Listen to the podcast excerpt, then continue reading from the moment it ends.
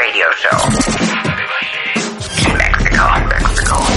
Marta de Baile. Radio, radio show. The biggest radio show. I'm better at this than you are. Transmitiendo desde la cabina de W Radio. Five days a week. Five days a week. W96.9. 900 minutes. minutes. Nuevos invitados, más especialistas, mejor música, mejores contenidos. The biggest radio show. Mexico. W96.9 FM. How do you do that? Marta de Baile por W. And what is that about? En vivo. Estás escuchando lo mejor de Marta de Baile. Hoy, en la cabina de W Radio. En la cabina de W Radio. Marta de Baile. Mario Lafontán y Benjamín Salcedo. Especial musical. Freddie Mercury. Especial musical. Freddie Mercury. Is this the real life? Is this just fantasy? Caught in a landslide, no escape from reality. Open your eyes, look up to the skies and see. I'm just a poor boy. I need no sympathy. Because I'm easy come, easy go. Little high,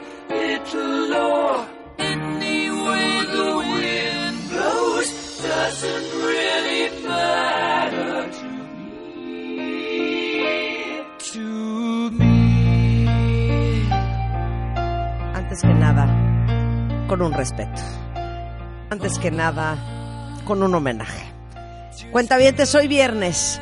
Hoy viernes, una minúscula parte de este programa será dedicado a uno de los hombres, sin duda, más talentosos que ha existido en la historia de la música. Mr. Freddie Mercury.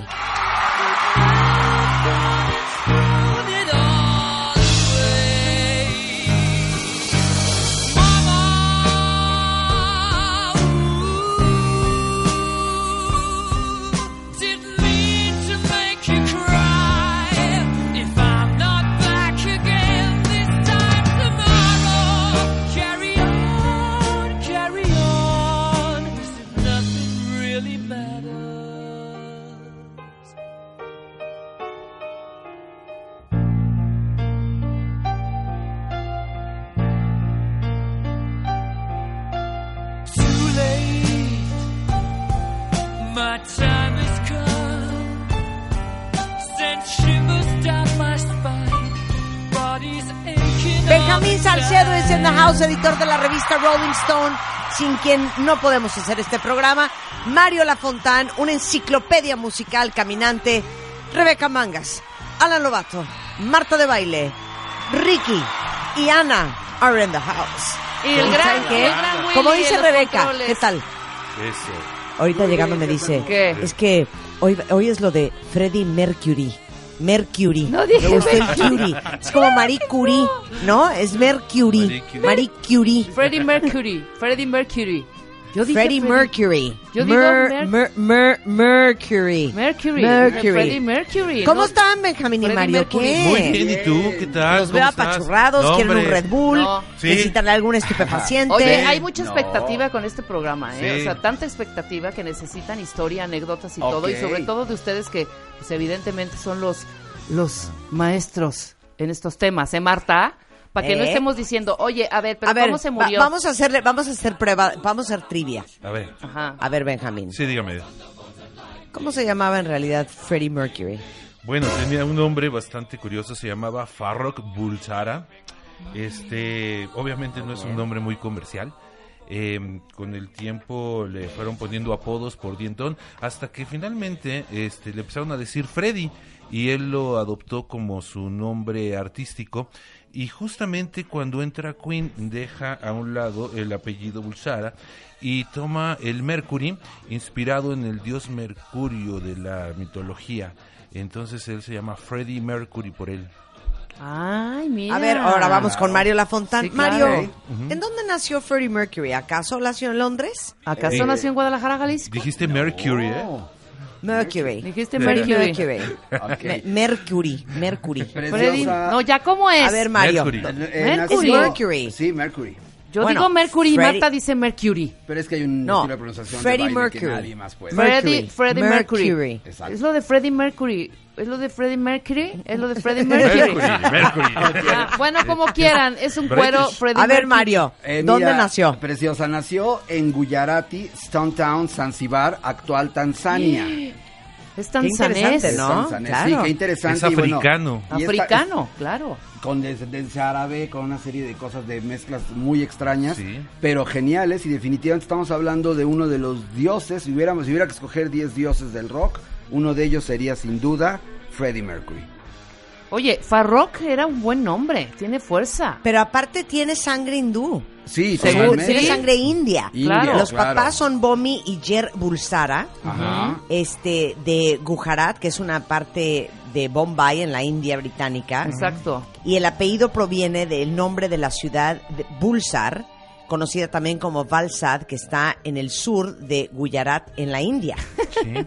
En No, Bulsar. o sea, tiene sangre O sea, india, ni idea claro. de lo que está diciendo. En, en Claro la que ciudad de sí. Bulsar, Es como conocida como Balsad, en el sur de eres.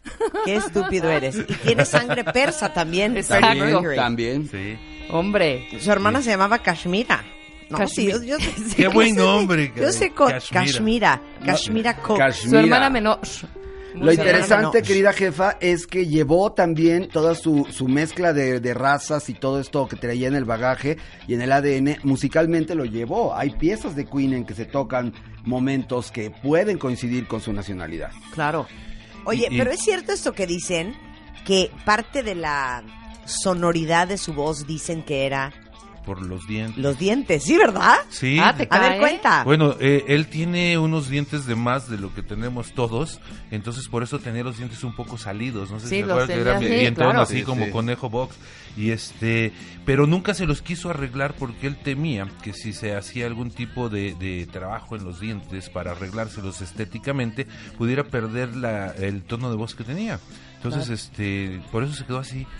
Em, Sí, no- como dientes Sí, así. dientón. Sí. Dientonzón, sí, como un poco... Y además en el rock, el, el- sobre todo en Inglaterra, pues bueno, los, los rockeros son dientones y no hay mucho. En- ahora ya, pero en aquel entonces recordemos a Bowie y hasta muchos. Pero él sobresalía, era el más Sí, dientón sí, de los dientones. Pero más que que tienes Jagger. razón, Bowie tiene dientotes, Sí. Jagger tiene dientotes, Y Elton. John, Elton, Elton, John. John, dientotes, sí, de Chiclets Adams, ¿no? O sea, el dientón así, este, blanco, chicle, ajá. Exactamente. A ver, podemos podemos hablar de su historia. Entonces, Claro. ¿cuándo se mudan a Inglaterra? ¿Qué onda? ¿Qué- ¿Con qué empieza? Te puedo contar algo, por ejemplo, él, eh, a pesar de haber nacido obviamente en África, estudia durante mucho tiempo en la India, regresa nuevamente a África y eh, cuando Zanzibar empieza a tener algunos problemas políticos, al haber sido un protectorado británico, él tiene la facultad de irse a Inglaterra y se va a Inglaterra a estudiar.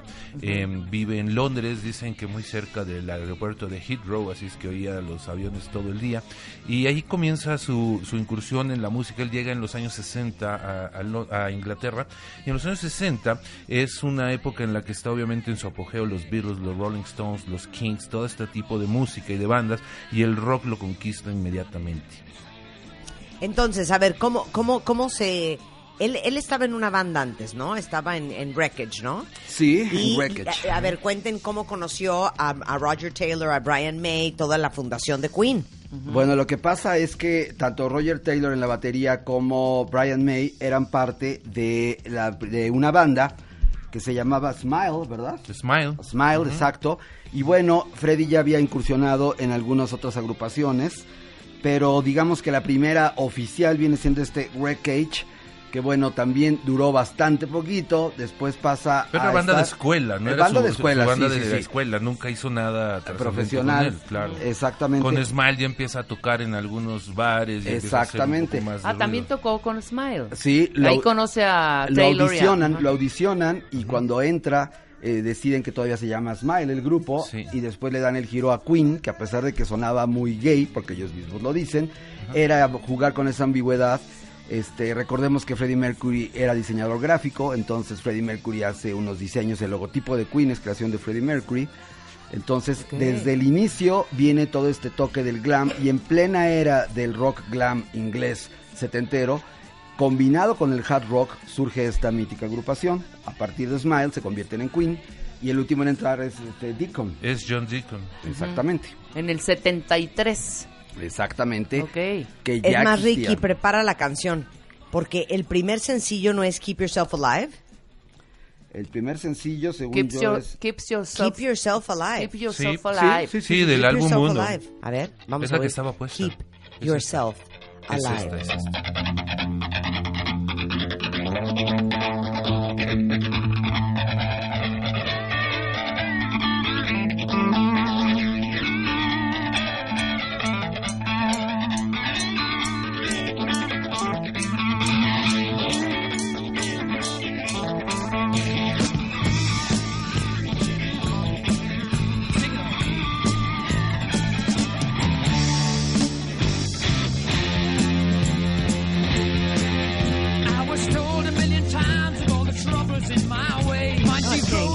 la voz de.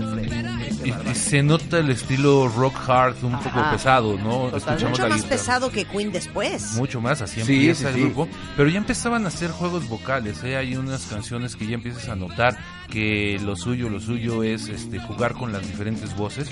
Eh, es muy notable el Seven Seas of Rhyme. por ejemplo. Exacto. Y sobre todo, los ingleses tienen muy metido en la sangre el vodevil. El hacer estas canciones como de popereta, como de lo que aquí vendría siendo el mundo de la carpa. Cabaret. Allá es el vodevil, exacto. Entonces, desde el inicio, desde el primer disco, Freddie Mercury y, y Queen, compañía, ya tenían estas canciones con un poquito de rollo de este de la opereta que se utilizaba en el siglo antepasado. Y este y en todos los discos de Queen siempre destacan, al igual que los Beatles, al igual que los Beach Boys, las armonías vocales. Son de los grupos maestros en armonías vocales. O- otra cosa importante era, por ejemplo, el look. En esa época, las bandas, pues, sobre todo eran mezclilla, eran otro tipo de ropa, ¿no? y, y Freddie Mercury, al estar muy involucrado en lo que es el terreno del estilo, de la moda, eh, nunca se puso jeans, que yo sepa, siempre traía eh, um, licras, Mayón, mayón. Era mallas. como ya, mayones ligra, bueno, Sí. sus Su clásicos pantalones blancos. Y su traje Esos sí eran jeans. Con Eh, su tenis. bueno, ya después, pero ya fue la época en que Ya se puso la chaqueta amarilla. Ya fue Live Aid, después de Ya, Live Aid. sí, es cuando ya se corta el pelo y trae Pero, antes era inicio, puro mayón. hasta de hasta de kimono salía. Utilizaba, de kimono. utilizaba este. Cuando salía de. Arlequín, ¿te acuerdas que Ah, era un claro, como traje claro, completo claro, claro. de, de, de Anda, Arlequín? de Arlequín. Y Exacto. siempre con el delineador en los ojos. Sí, Sí, sí, sí, siempre. sí. El siempre. Kegel. Y las uñas negras. ¿eh? Y las uñas negras, sí es cierto. A ver, pero vamos en orden. Ahora, Sí. después de esta, así como el gran, gran sencillo fue Killer Queen, ¿no? Exacto. Del Sheer Heart Attack 1974. Exacto. A ver, vamos a oír ese. Y luego cada quien pone la suya. Sí, Ok. la que más les guste. Shondo in a pretty cabinet. Let them eat cake, she says, just like Marie Antoinette. Building a remedy for Khrushchev and Kennedy. At any time, an invitation you can't decline.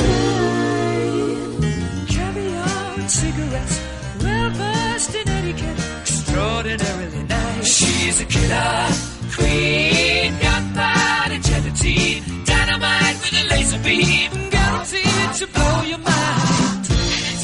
Ooh, recommended at the price, insatiable and appetite. Wanna try? Oh, oh, oh. Que ahí ya empiezas a oír al Queen que conocemos Exactamente. todos, ¿no? Con, Hay una con los coros, con las la armonías. esta. A ver, expliquen. Eh, mira, yo creo que tiene mucho que ver el productor. El productor se llama Roy Thomas Baker. Ajá. Y Roy Thomas Baker, como habrán notado a partir. Yo creo, si nos fuéramos un poquito atrás y ahorita que me dejen poner una canción, voy a poner algo que es anterior a esto. No vas. estamos, estamos siguiendo este Killer Queen, que es del tercer disco.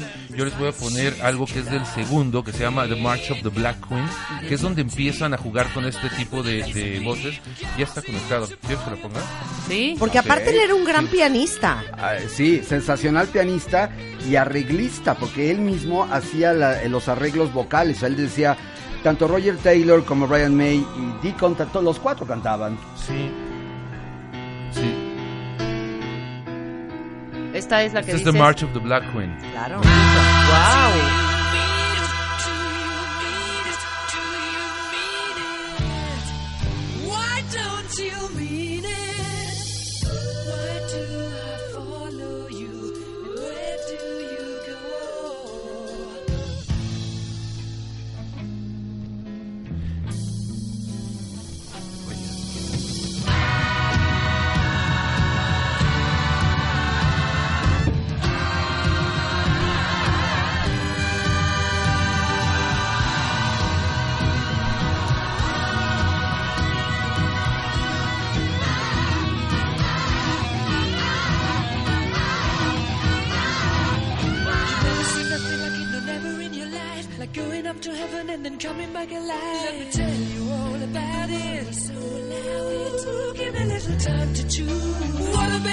Todavía es del, Sheer Heart Attack, Es ¿no? del anterior, es de 1974. Aquí ya trae todo, Queen todo 2. el sonido. Ya, Ah, es- de Queen 2, ya ok. son los juegos Exacto. vocales, las voces agudas, las graves, los diferentes. Eh, entra el rollo opere- operístico. Exactamente, aquí es la Ajá. influencia directa de Noel Coward, que es el compositor más importante de Inglaterra del siglo pasado. Y bueno, viene arrastrando desde Gilbert and Sullivan, todos los este, creadores de la, de la ópera, lo que en Estados Unidos hacían los Gershwin o Cole Porter. En Inglaterra era llevado eh, al rock por Queen, porque nada sonaba como esto, ni los Nadie. Beatles, ni los Stones, ni nadie. Era un sonido absolutamente nuevo, puro y visionario. Ok, Delicioso. vamos a poner, vamos a poner ahorita para ir a corte, pero esa se- la tenemos que respetar y la tenemos que poner completa. Ok. La de A Night at the Opera, ya saben cuál. Uy. Ya saben cuál. Sí. Ok. De el libro Guinness the World Records, el mejor sencillo de Inglaterra de todos los tiempos. ¿Ustedes quieren hablar de esta canción? Por favor, adelante, Benjamín, Mario. Este, hay unas anécdotas muy curiosas de esta canción. Fíjate que, comentan que Freddie Mercury, por ejemplo, llevó al productor a Roy Thomas Baker a su estudio y, les di- y al grupo y les dijo, quiero que oigan lo que estoy haciendo. Y les empieza a tocar eh, Rhapsody Bohemia y todos se quedan así como, ¿qué es eso? Estás como mal de la cabeza, ¿no? Empezaba como eh, eh, opereta, luego era heavy, eh, heavy Uf, metal, luego... era Todavía no la cosas. pongan, todavía no la ¿No? pongan. Aguanta, Ricky, aguanta. Aguanta, Ricky, para que la hagamos completa. No Sí. presionen a Benjamín, está contando su historia. Ok, Entonces venga. se las toca y, y todos dicen, wow, ¿qué es esto? O sea, eh, suena muy bien, pero suena muy raro, como que no se había hecho algo parecido antes, ¿no?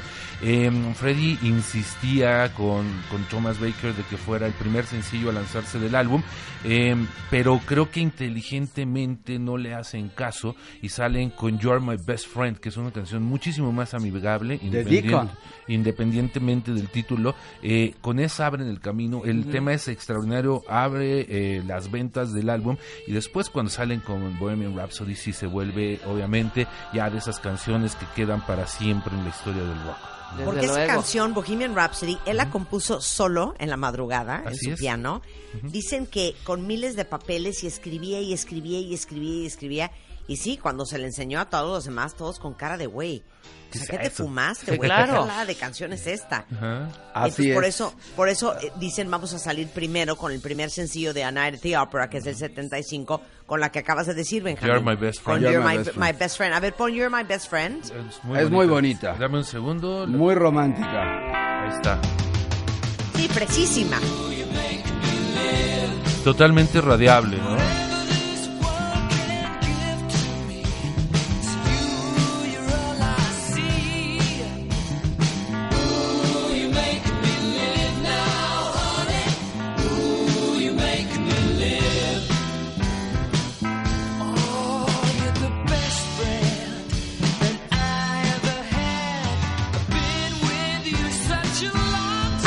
Donde yo más escucho la influencia de The Beatles en Freddie Mercury, ¿eh? Sí, clarísima. ¿No? Totalmente, Clavadísima. totalmente. Fíjate que lo curioso es que él, digo, yo como miembro de la divers- diversidad no puedo dejar de mencionar esto. Este, las canciones tienen una doble lectura, porque esta es una canción de amor dedicada a un mejor amigo, pero no dice si era amiga o si era amigo. Y aunque es un canto de amor, siempre se manejaba esta dualidad, empezando por el nombre de la banda.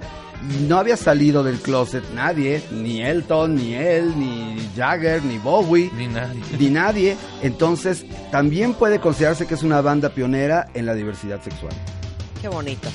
Bueno, entonces, este fue el primer sencillo de A Night at the Opera. Así es. Y el segundo sí fue Bohemian Rhapsody. Sí, sí. Que sí está considerado como el mejor sencillo inglés de todos los tiempos. Así es. Totalmente. Imagínate decir eso cuando en Inglaterra ha habido bandas como los Beatles, John, Rolling Stones y demás artistas, el tamaño de mención honorífica que No, hay. bueno, Exacto. imagínate. Bueno, tu revista, Benjamín, The Rolling Stone, no la puso en el lugar número 163 de su lista de las mejores canciones de todos los tiempos. Te digo por qué, porque Rolling Stone es gringa y les da una envidia terrible que los británicos hagan Me mejor imagino, música. me imagino. Yo Sí, nunca he sí, estado de acuerdo Sí, con Claro, eso. si, si fuera editada en Estados Unidos sería, digo, en, en Inglaterra sería top 10. Claro, por Exacto. supuesto. Bueno, regresando Vamos a vamos a escucharla. poner de principio a fin, después del corte, Ajá. Bohemian Rhapsody, hoy celebrando el nacimiento que hoy ese hombre, Freddie Tendría Mercury, 72 tendría años. 72 años. Es. Regresando, Viernes de Música con Mario Lafontana y Benjamín Salcedo en W Radio.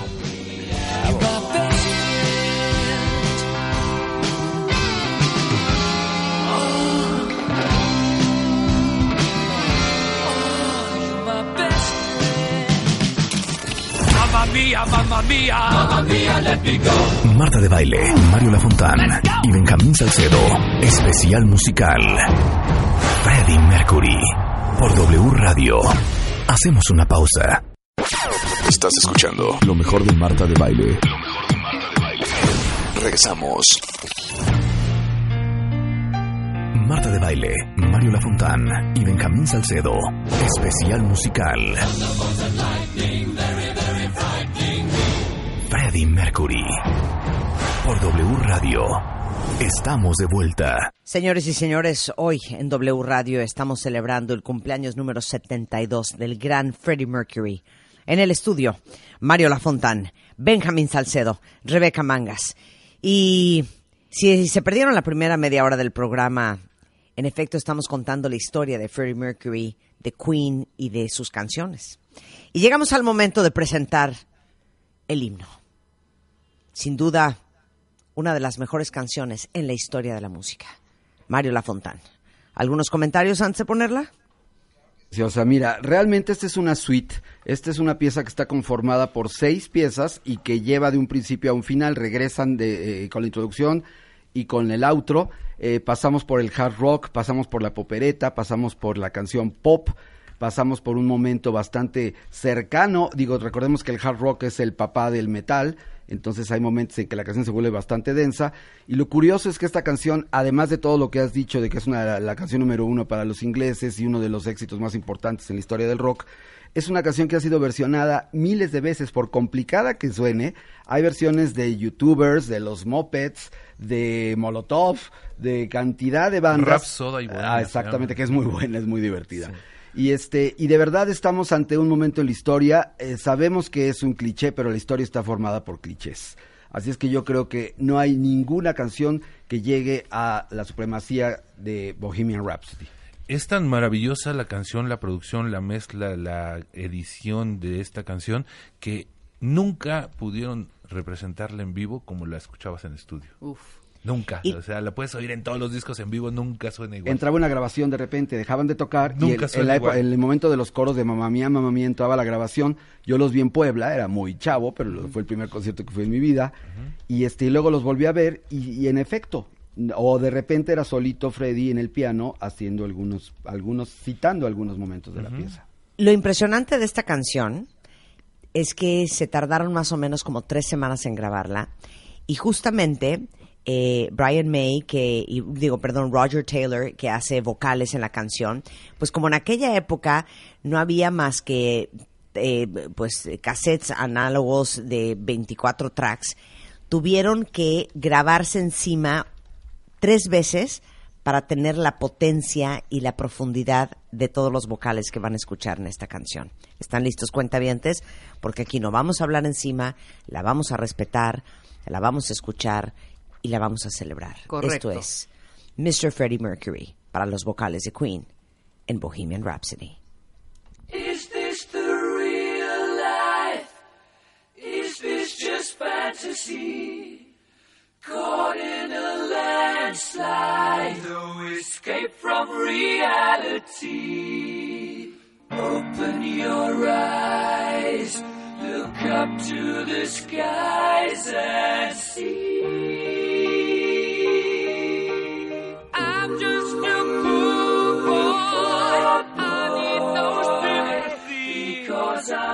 easy come, easy go, little high, little low.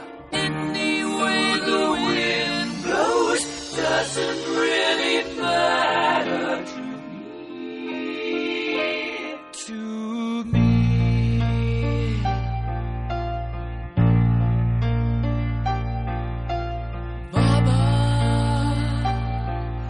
Just killed a man, put a gun against his head, pulled my trigger, now he's dead.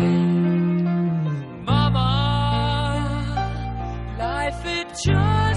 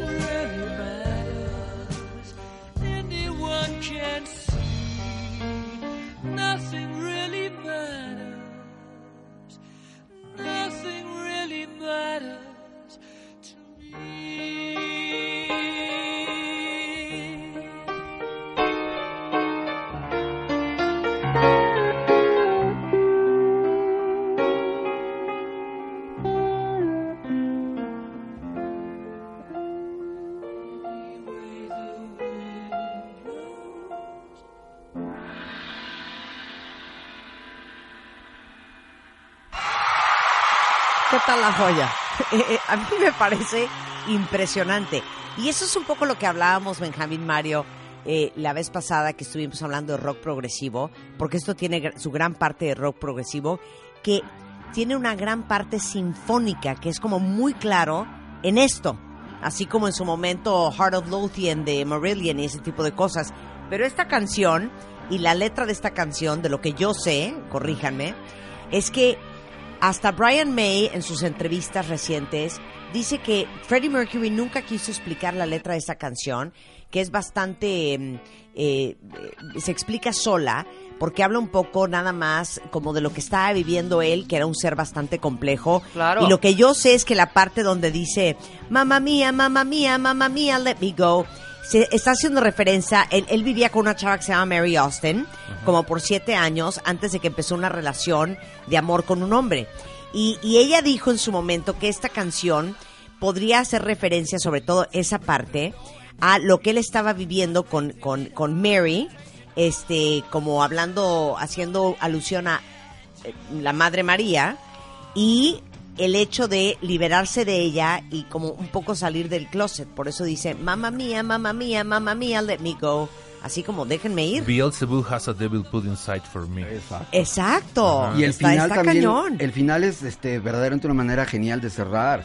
Any, any way the wind blows. Ajá. Eso es increíble. Any way the wind blows es lo que decida la vida. Y aquí es importante hablar de la cinemática porque en estos discos, en- este es el primer disco, el, el Night at the Opera, que eh, tomó eh, influencia de la película de los hermanos Marx, de las películas, de hecho así se llamaba una película de ellos. Una noche en la A Day at the Races eh, también es otro título de una película de ellos. Y es clara la influencia en la canción de esta cinemática porque se pasa por un juicio o entendemos como que es un juicio que están diciendo Miss Milliam, now we will not let you go y todo esto. Entonces creo que aquí la teatralidad también es una de las características más importantes de Queen y especialmente de Freddie Mercury porque este eran unos performers absolutamente unos showmen. Claro. ¿Qué más salió de A Night at the Opera? Fíjate, déjame contar una anécdota buenísima, mi querida Marta. Eh, en 1975, yo era un escuincle de 13 años, no existían los videoclips, no existían la tele, no existían ningún tipo de, de representación musical de las canciones en, de- en- en la tele. Y la única forma de ver el video de Queen cuando salió era ir a los cafecines. Para muchos han de decir qué demonios es un cafecine. Los cafecines eran unas pequeñas salitas donde se vendía café mexicano y tenían unas pantallas y ahí proyectaban fra- fragmentos de conciertos y ahí empezaban a poner el video de, de Bohemian Rhapsody y bueno, eh, causó adicción más que el café, la canción, ¿no? Y eso que era bastante aburrido, primitivo, pero finalmente pionero de los videoclips. Por el, supuesto. El que salen Sí, en las sombras. Este, decías que otra pieza venía importante en el Night at the Opera. Bueno, ahí viene su canción de amor favorita, que es Love of My Life, que es una canción bellísima. The Prophet Song, que es una canción bastante densa, en la cual habla del fin del mundo. Es- You're My Best Esta Friend. que oímos, Dead on Two Legs, Dead on que es Two dedicada a, una- a un corredor de autos, escrita Exacto. por Roger Taylor. Exacto, también viene I'm in Love with My Car, este viene 39, que es una canción completamente inspirada en el folk y en el country norteamericano. Este viene Seaside Rendezvous, que es una pieza también totalmente operística y totalmente teatral y hasta de comedia. Sí. Y este es un discazo, de principio a fin es un disco, es un most. Cualquiera que se preste en una colección de rock debe tener este disco entre sus discos. En varias versiones. Ok, luego viene el Day at the Races Ajá. en el 76. Sí. Sí. Y no le va va a tan poner bien, la primera ¿eh? canción. No le va tan bien, pero No. perdón, eh, la canción, ¿la vas a poner tú, verdad, Rebeca? No, yo me voy a ir cuando Le ibas a poner los tú, 80, Marta. yo voy a poner, le vas a poner tú. Ah, bueno, entonces yo voy a poner Somebody, Sí. Somebody. s- s- somebody help her.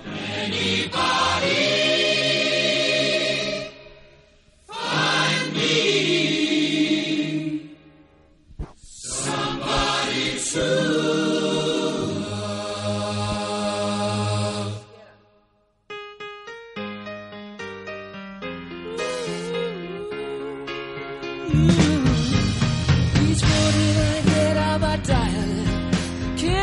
stand on my feet. Take a look Take a look in the mirror and cry. Lord, what you did to me is I spent all my years in believing you, but I just can't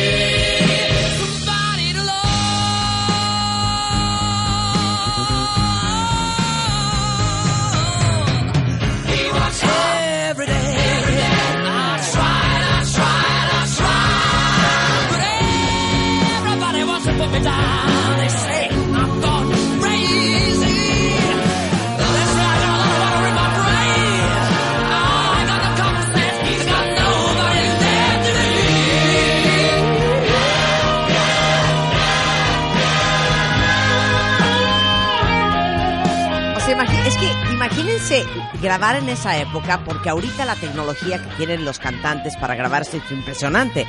Pero en aquella época, para que esto sonara así, como si fuera un coro de gospel de 100 voces, tenían que dobear, o sea, grabar encima una y otra y otra y otra y otra vez para que tuviera ese cuerpo. Me trauma. Oigan esto.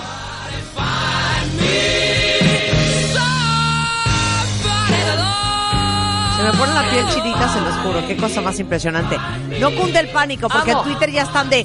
Pero vayan a, po- no van a poner Under Pressure, pero no, no, no, pero, pero no van a poner Don't Stop. Todo vamos a poner. Vamos a poner todo. Vamos a poner. A ver, rolita, yo creo que no rolita. necesariamente tengamos que hacerlo cronológico. No. Ya. Ahora sí que yo puse Somebody to Love, les toca a ustedes. ¿Qué quieren poner? Oye, Vas. A ver, ¿qué vas a Ah, poner? yo me voy a ir a los 80. Esta canción la escribe precisamente Freddie Mercury, estando en Queen, para, eh, para Queen. Es del, eh, del disco Play the Game. La rola se llama Play the Game. Es del álbum The Game. The Game. ¿Y sabes qué curioso leí el otro día? El single de esta, rol, de esta rola, la carátula del single, es la primera vez que sale Freddie Mercury con eh, bigote. Sí. Que con- fue y- su supermarca. Un fashion statement, absoluto. Exactamente, totalmente. Amo esta canción y se llama Play the Game.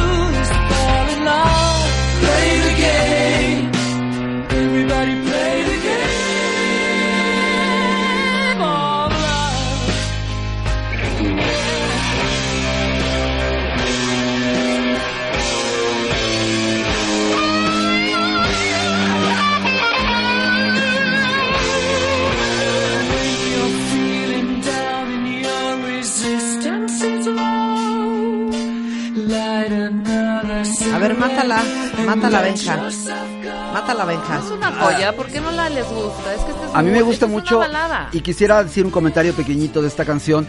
En esta canción, en este disco The Game, este primer disco de Queen en el que aparece, en el que quitan la leyenda No Synthesizers. Ok. En muchos discos ponían de que aquí en este disco no fue usado sintetizador porque estaban en contra de la música disco. Claro. Qué ironía, en este disco es donde incluye Another One Bites Exactamente.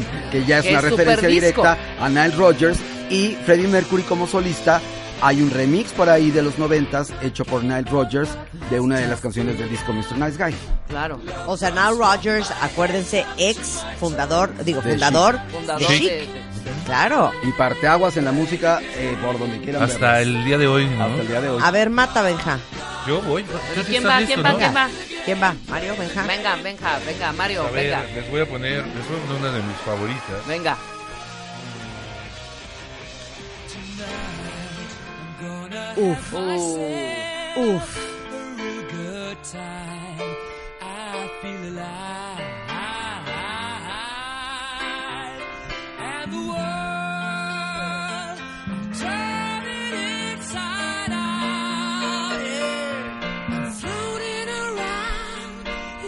Ecstasy. So don't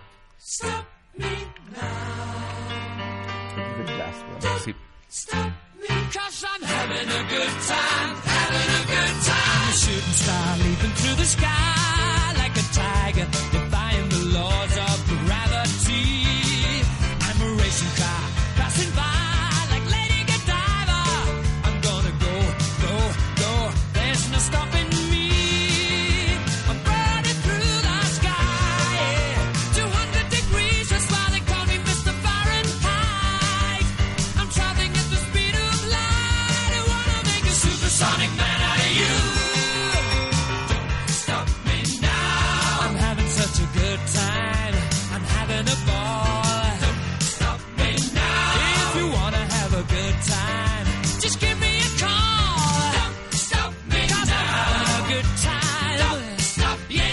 Don't Stop Me Now se llama esta canción, viene en el disco Jazz, un gran, gran álbum.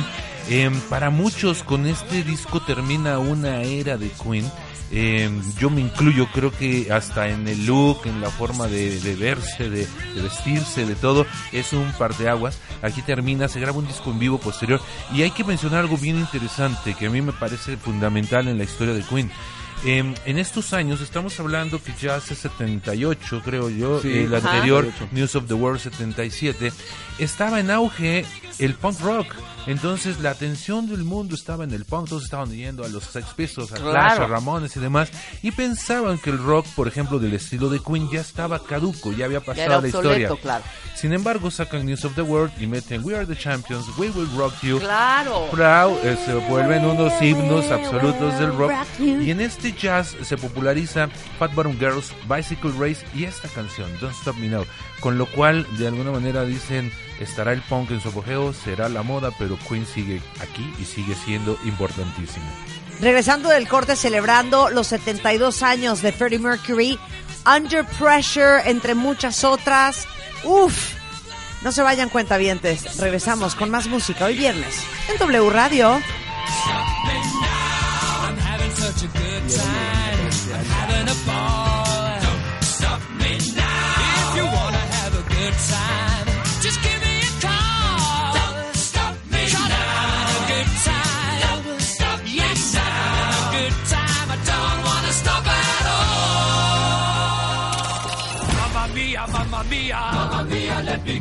Marta de Baile, Mario Lafontán y Benjamín Salcedo.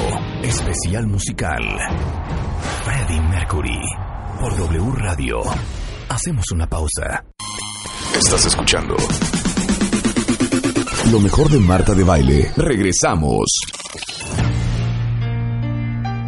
Marta de Baile, Mario Lafontán y Benjamín Salcedo. Especial musical. Freddie Mercury. Por W Radio. Estamos de vuelta. It started off so well. Said we made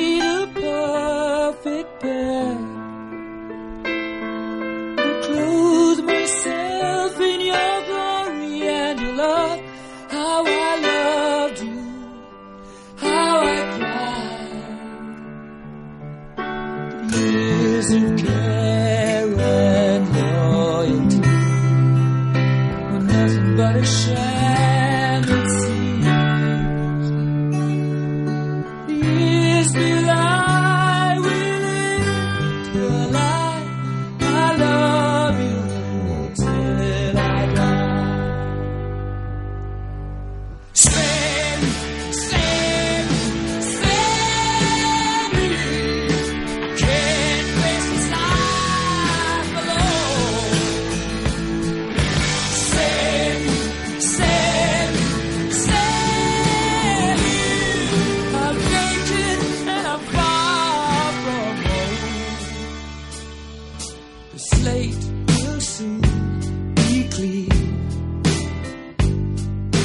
que nosotros a la menor provocación ponemos música en un programa que en realidad es radio hablada.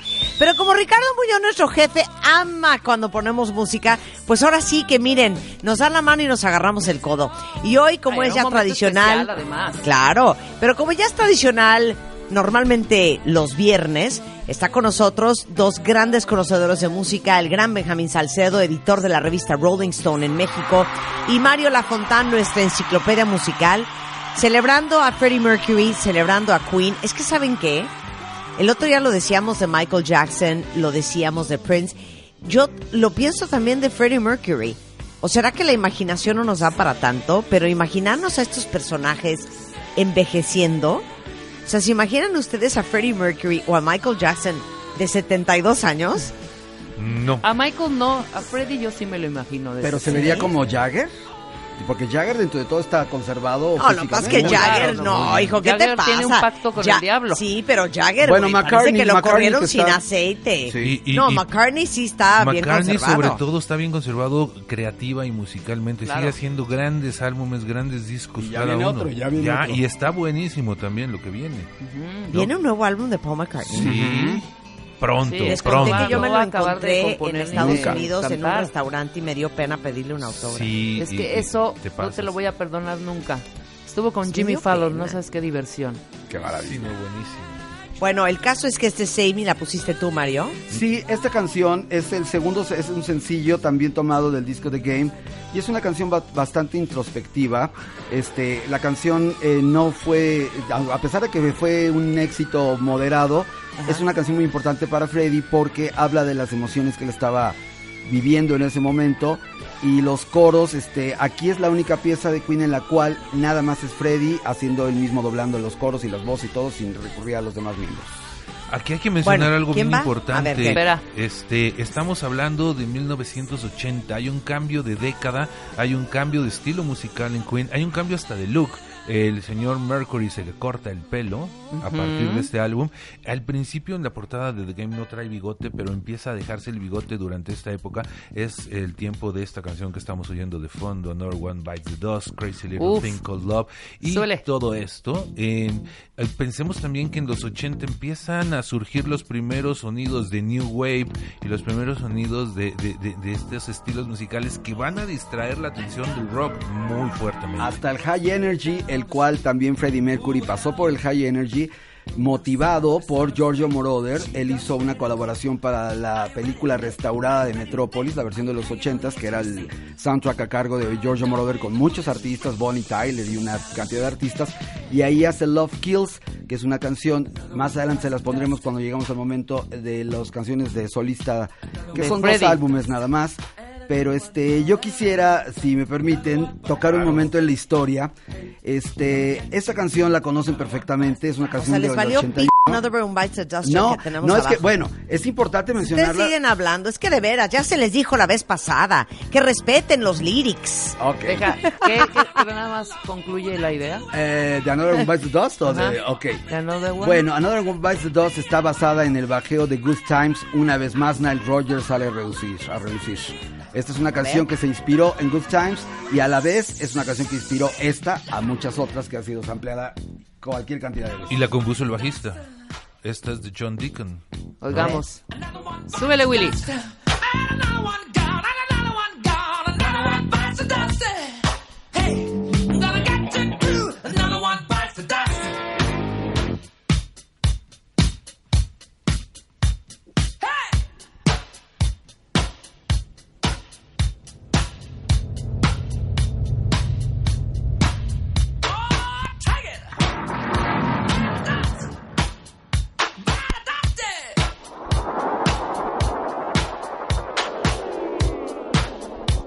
Aplausos setenteros, Yo, ¿eh? yo, yo me- Totalmente. Y aparte, bailábamos Pero oigan esta el rola. bajo de aquí, oigan el bajo aquí. Venga. Hacer la hip, hop, Ahí viene, ahí viene. Sí, hip, claro, de hip, 100%, Totalmente. 100%. Pero oigan, Another one bites the dust. Another one bites the dust. Ow! Another one bites the dust. Hey, hey! Another one bites the dust. Hey! Gran bajo, pero totalmente chic, ¿eh? Totalmente, Totalmente chic, chic, pues ¿eh? lo dijo Mario. Porque recordemos que de Chic sale Rapper's Delight y de Rapper's Delight sale esta. Exacto. Fí- Fíjate que en Ahí esa está. época, cuando salió esta canción, los fanáticos reales de rock de Queen no les gustó este disco. O sea, estas canciones decían, ¿qué, ¿Qué pasó onda? con nuestro grupo? Esta ¿Qué banda que hacía esta? Bo- Claro. Bohemian Rhapsody, que hacía canciones como lo que estábamos acostumbrados. ¿Cómo está cantando esto? ¿Qué es? Claro, y para los más fresones, y aparte es complicada la frase, ¿eh? Another one, another, cántala. Another one bites the dust, another one, another one, another one bites, bites, bites the dust, bites the dust. Es difícil. Es que también son precursores de alguna forma del rapeo. We Will Rock You es uno de los primeros raps You, claro. que existen de un grupo blanco y este y esta canción también lleva una gran dosis de influencia afroamericana. Pero Oigan, te- ustedes, yo déjame preguntarles nada más una un cosa, nada más a los, a los, ex- a los expertos. ¿Ustedes creen que de toda esta... Sí, Rebeca, ¿qué quieres preguntarnos? de toda esta historia, claro, a los tres, de toda esta historia musical neta, escuchando a The Queen, tanto We Will Rock You como esta de Another One Bites the Dust como We Are the Champions, no bajaron como un poquito en esa calidad o en el- como que se hicieron como más populares, populares y cambió un poquito esa calidad o esa no sé cómo llam- llamarle. Simplificaron digas, su música. Ay, Sí, sí. chapearon es que también es tantito, parte de la chapearon". evolución Exactamente. de la música. No, sí es parte de la evolución, pero hay partes de la evolución que no vas para abajo, sino vas para arriba. Tanto hemos hablado de Luis Miguel. Cuando yo escuché lo siguiente. esta y We Will Rock You, yo dije, "Ugh, ah". Pero We Will Rock No todavía pertenece a un disco en el cual sí estaba lleno todavía del estilo antiguo de Queen, es pero The News of the World. independientemente, la oí Y, des- tiene razón, en este momento eh, No, Hot Space ochentero es donde pasa. empezaron a cambiar. claro. Pero después, ya en la última etapa, en el Innuendo y en otros álbumes, en The Miracle, Regresan. regresan, a la fórmula de los grandes corales, de las grandes producciones. Y este, de hecho, es un disco conmovedor, el Innuendo, que ya llegaremos a su momento. Pero este, bueno, yo les decía que hay una joya que queremos regalarles aquí a O sea, todo el público, a los cuentavientes. Sí, tienes razón, tienes razón. Nadie me contestó, o sea, yo No, esperando. yo, creo que, abajo, yo, creo que sí, sí, yo creo que simplificaron. Marta dijo muy bien, bueno, es que es la Es evolución evolución, musical, exacto, pero puedes sí. evolucionar musicalmente. Es no que el mundo estaba regido a la música disco. Estaba, Claro. cualquier- Sí, todos claro, los sí. rockers hicieron música disco. Rod Stewart. Aparte, los esto es la mera Paul época, es McCartney. 81, Hot Space, pero yo quiero poner una. Ok. Ponla, ponla, Y Marta. tengo un fun fact. O sea, venga. David Bowie hace vocales para una canción que se llamaba Cool Cat. Y, cuando la oyó, ya la mezcla final dijo, cero, canté pésimo, no me gustó, sáquenme de ahí. Y entonces lo quitaron. Y entonces se puso ahí como a hacer un palomazo en el estudio con Queen y escribir justamente la canción con Freddie Mercury. Y de repente, este, sale esta joya que todos conocen muy bien, que se llama Under Pressure.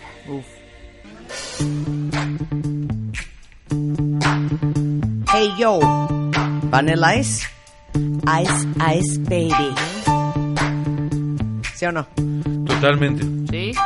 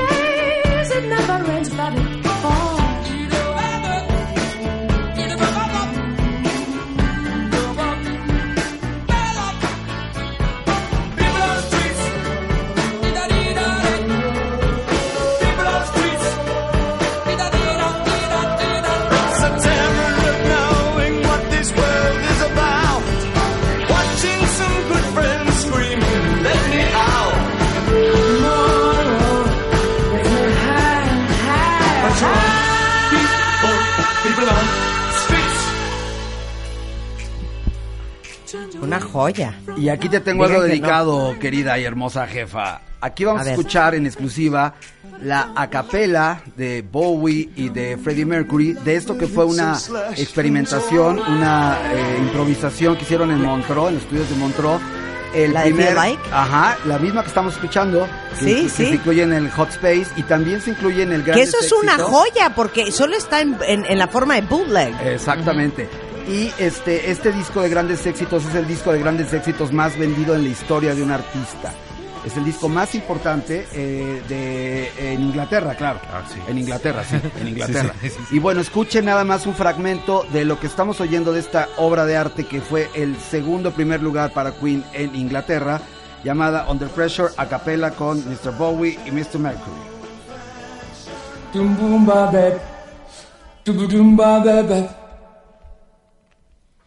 Pressure pushing down on me, pressing down on you. No man has fall. Under pressure that brings a building down, splits the family in two, puts people on streets. Ba ba bep. Doom ba ba. Eat it up. Eat it up. That's okay. It's the terror of knowing what this world is about. Watching some good friends screaming, let me out. Pray tomorrow gets me higher. Qué cosa. Tan, tan, Da-da-da-ba-ba. pam, Tan, tan. Okay. Se acabó. Ok. Esta fue la que no le O gustó. sea, ellos, se oye que ellos están en los audífonos oyendo el track. Sí, claro. Sí, nada más se oye la voz de ellos. Exactamente. Oye, más aquí eh, increíble. creo que cabe un comentario muy en el momento, mi querida Marta Rebe. Eh, estábamos oyendo The Game, Another One Bites the Dust y todo esto, y después escuchamos esta de Under Pressure. Y entre esos dos momentos, estamos hablando de- entre 1980 y 1982, sucede algo importantísimo.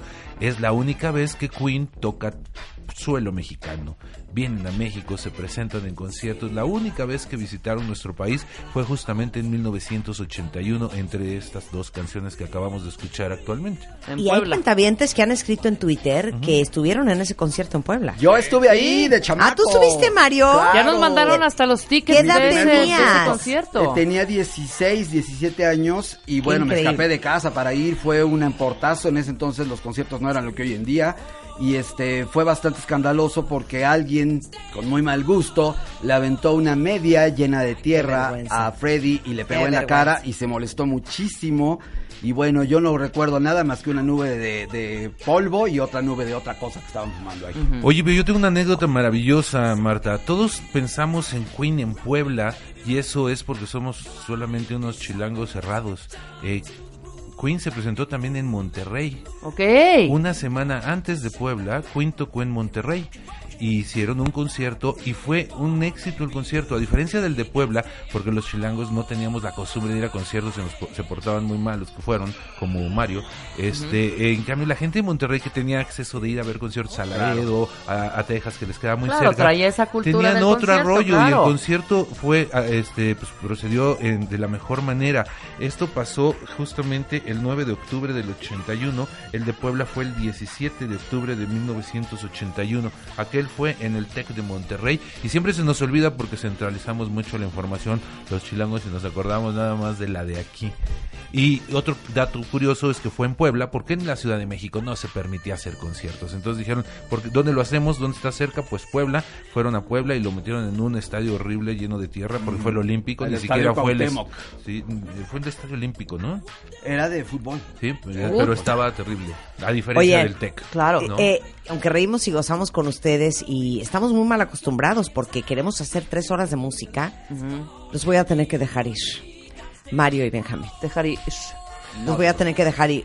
Oigan, que por cierto han levantado muchas intrigas, ¿eh? ¿Quién es? Porque nos hemos encontrado, ustedes dos, porque Ah. me he encontrado amigos por la vida, así de, oye, ¿por qué nada más invitas a Mario Lafontana y a Benjamín Salcedo a hacer, a hacer eh, viernes de música? O sea, en buena onda yo también sé cabrón, güey.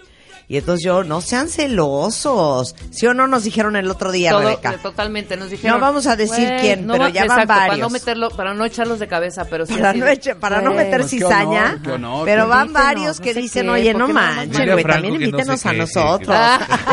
No, Alex es brother, brother. A estás- Franco, pero a mi Jango. A mi Van varios, ¿eh? Van varios, van varios. ahí Ah, medio. este- Tienen cierto resquemor, porque Pero ustedes están en otras estaciones, así es que... Exactamente. Tienen programas de radio o hacen otras cosas. Nosotros te- solo te tenemos a ti. Eso. Exactamente. Oigan, bueno, eh, pueden contactar a Benjamín Salcedo, director de Rolling Stone México, en arroba Benjamín Salcedo o rollingstone.com.mx.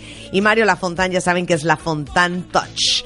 Oigan, ¿con qué nos vamos a despedir? Yo sugiero que nos despidamos con We Are the Champions. No, yo, yo, sugiero pienso. con una mejor que sería A ver, ¿cuál? Como, como para cerrar con broche de oro el ¿Cuál? programa de hoy.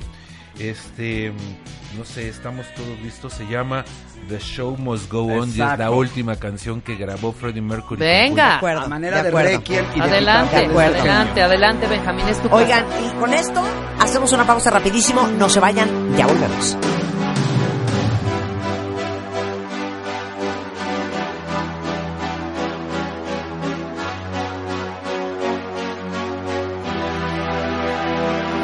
Empty spaces,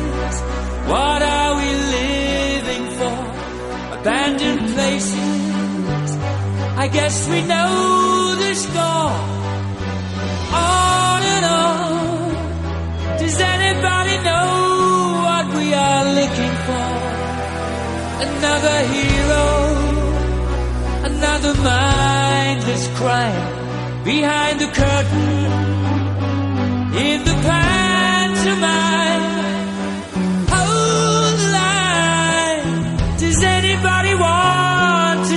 Anymore?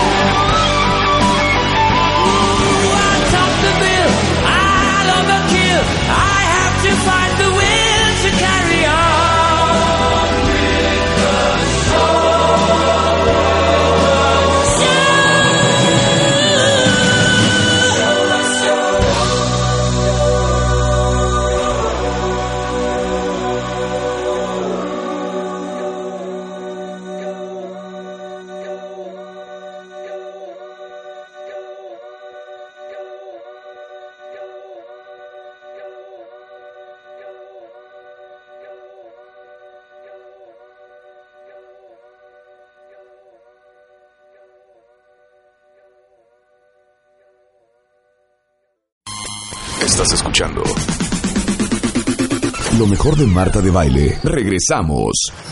Prince. Keep busting. La leyenda.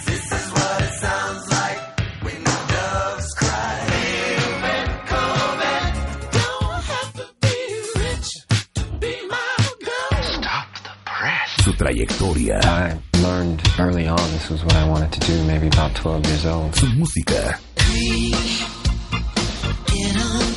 Su vida y su muerte.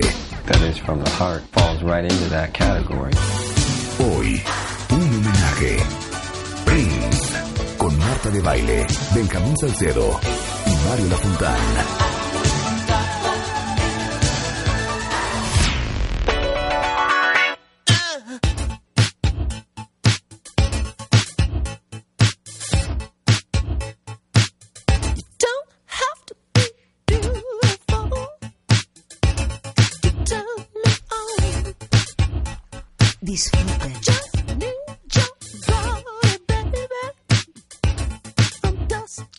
Dawn. Canten.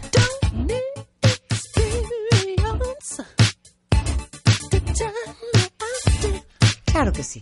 Bailen también.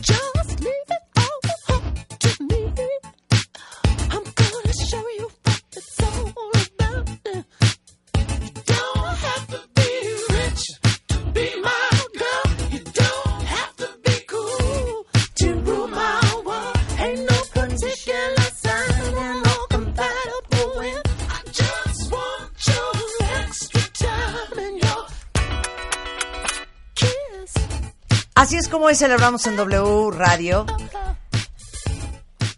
al príncipe. Y sí, es el príncipe de la canción, pero de Minneapolis.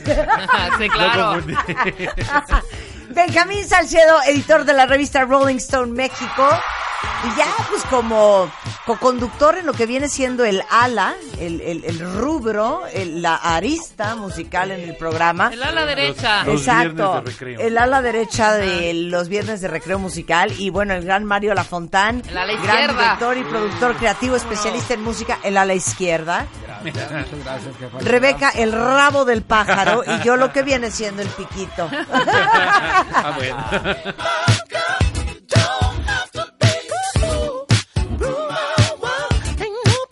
Ahora sí que están viendo que la perra es floja y van y le ponen tapete.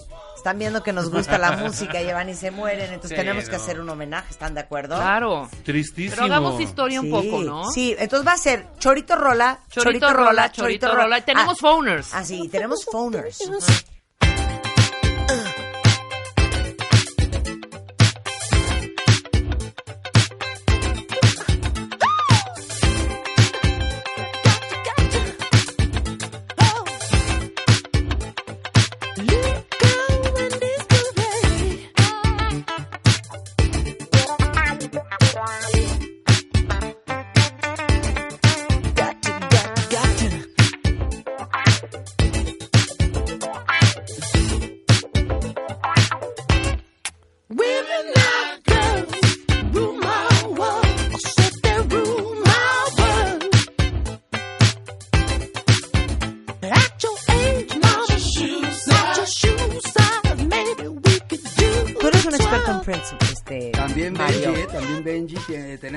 Sí, pero tú más, ¿no? Pues fíjate que los dos, a tal grado. Y Benjamín así, la cara. Eras de pa' morado, foto tu cara. Sacamos Te nuestras amo, carpetas y, a él le faltan un par de discos y a mí me faltan otros dos. Uno, ¿A ti te falta un disco de a mí me faltan seis para tener los dos, pero es que a mí me gusta tenerlos en vinilo y en compacto. O sea, a ti te faltan seis, a ti te, a- te falta uno. Uno. De- Me falta uno porque ese disco lo regalaron con un periódico. Exacto. Y no lo tengo. De los 39 discos que hizo Prince, eh, porque hay un póstumo, eh, digamos en solitario, porque hay evidentemente compilaciones, hay en directo, hay este producciones que hizo para otros. Y hay es, es- es un hombre absolu- eh, fue un hombre absolutamente prolífico. Yo me atrevo a decir que Prince era el dios al que nombraron príncipe, porque su nombre era Prince Royal Nelson. Ajá. Y pues bueno, la discografía es tremenda, es impactante, como lo es su obra. Yo creo que hombres como Prince nacen cada 100 años y me atrevo a decir que Prince en la música únicamente es comparable al tamaño de alguien como Miles Davis. Que es otro de los innovadores que cambiaron el rumbo del jazz. El jazz es muy importante en la obra de Prince, ya podremos ir platicando.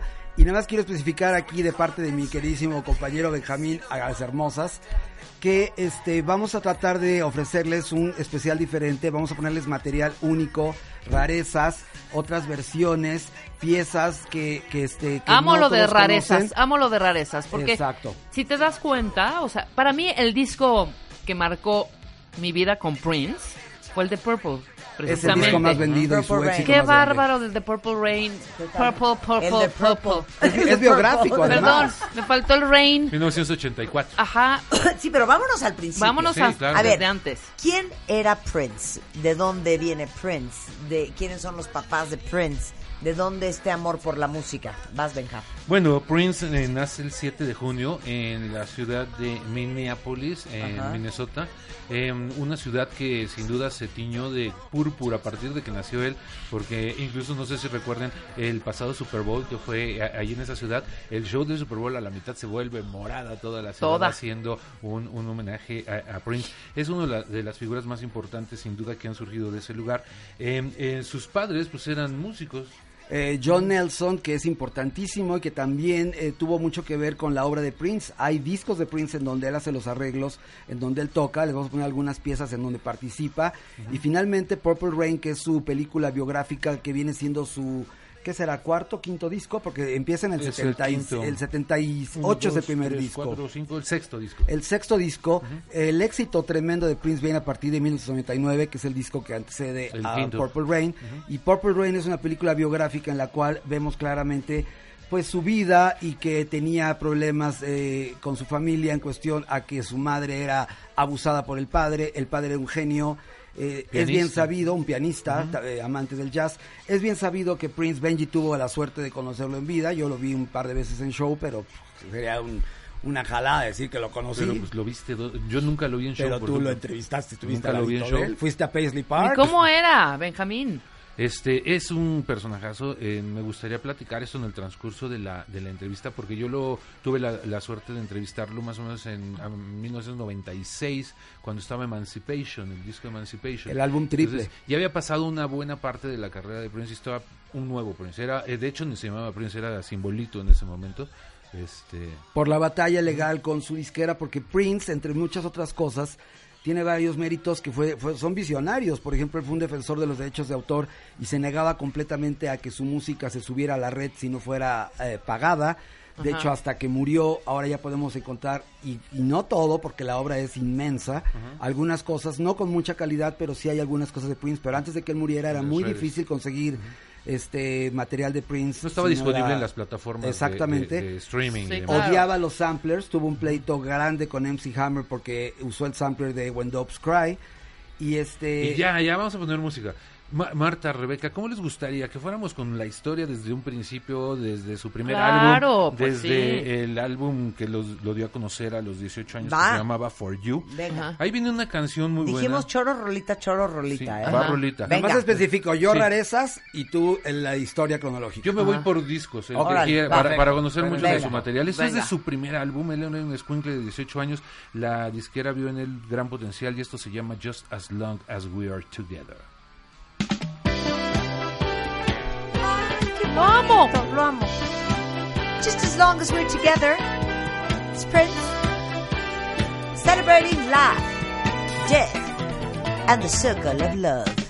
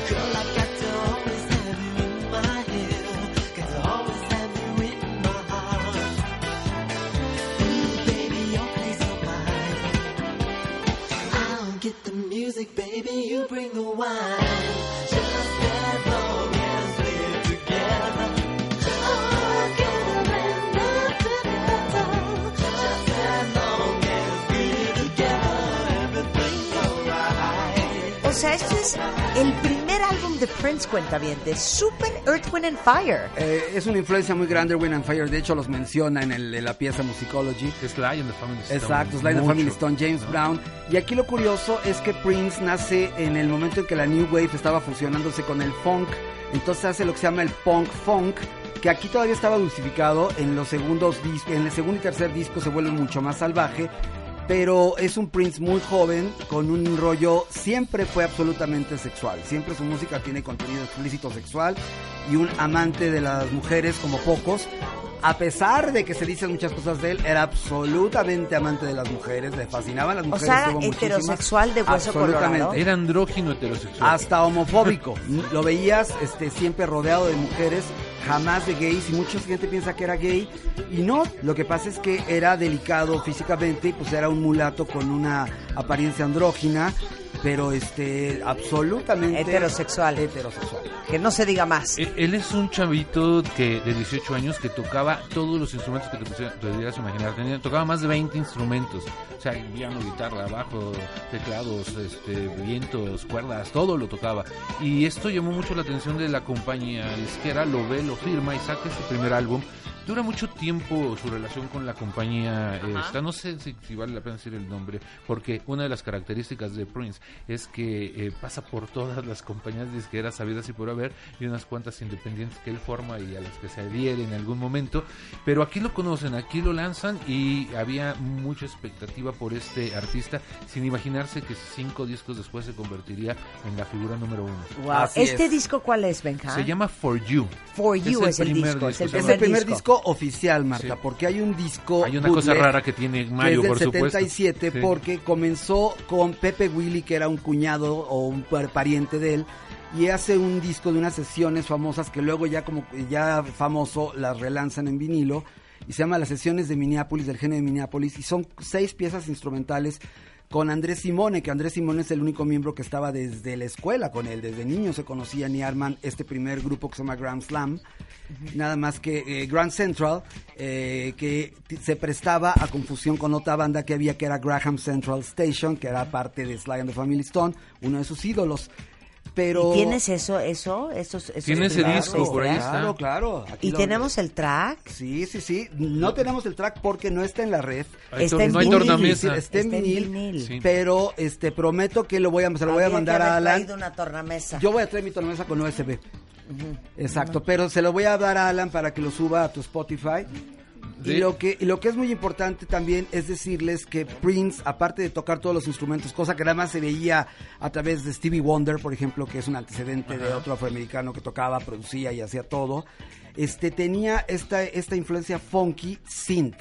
El funky no utilizaba mucho el sintetizador. Su gran competencia y su gran enemigo era Rick James, que estaba surgiendo en ese entonces. Por supuesto, lo aplastó, se lo comió y lo rebasó Claro. por mucho. Pero era el que estaba haciéndola por parte de la Motown. Recordemos que Prince también viene de los orígenes de donde surge Motown, de Minneapolis. Ok, entonces después de este álbum, For You, y esta gran canción, porque tienes razón, ¿eh? Oigan este puente. Eran como reprises muy largos, o, o sea, como, Sí, como, sí, como improvisaciones, como, improvisaciones jams, como eternas, jams, ¿no? Exacto. Y este sellito lo continuó durante todo el tiempo. El tan, El tan. synth De está hecho, permanente. hay una cosa, eh, Tierra, eh, Erwin and Fire, Tierra, Viento y Jue- y Fuego, nosotros lo conocemos por los hits, pero si oyen el disco en vivo, el Gratitude, tiene unos jams de 10, 12 minutos en donde se suelta cada uno a tocar y interpretar, a fonquear, ¿no? Y, y además basados todos, eh, tanto Prince como Erwin and Fire, en la música africana, con instrumentos africanos. Erwin and Fire tocaba el kalimba. Y hacía una- este hay piezas que son completamente rituales, que son unas piezas de, de- con un sonido absolutamente de grabación de campo. El mismo nombre es Ritual, Tierra, Viento y Fuego. Exacto. ¿no? Pero yo quisiera tocarle a nuestra querida audiencia algo que es una rareza absoluta. Prince, entre muchos de sus discos eh, que tuvo eh, en esta tremenda trayectoria, tenía lugares y había un lugar que se llama el Indigo, el Indigo 2, en donde hace un, di- un libro y el libro contiene un disco. El libro se los va a mostrar este nuestro querido Alan en fotografía. Y aquí hace un cover que nadie se imagina escuchar al señor Roger Nelson tocando a Led Zeppelin. A ver.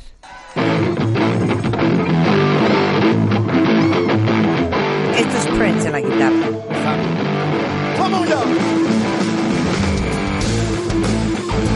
Clásico de Led Zeppelin, All a Lot of Love del 69. Eh, Prince tiene también otra característica muy importante que a pesar de ser obviamente afroamericano, de tener influencias funk, soul, blues, eh, rhythm and blues, eh, una parte importantísima es que tiene una tiene una cantidad de rock en su mela- en su corriéndole por las venas.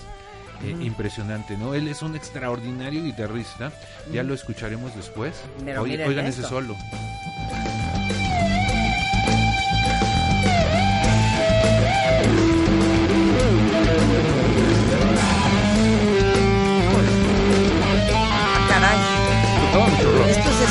O son los Scorpions. Era Zeppelin. ¿No? Es, es muy bueno, lo- los Scorpions no hubieran sido nada sin, sin la influencia de Led Zeppelin, Sin por supuesto. claro. Este, es curioso, pero Prince tiene muchos lados, eh, muchas facetas y muchos géneros. Pasa por muchos géneros en su repertorio. Tiene mucho de rock, tiene mucho de funk, tiene mucho de punk, tiene mucho de synth pop y también el jazz, que ya escucharemos más adelante otras cosas de jazz. Claro, claro, claro.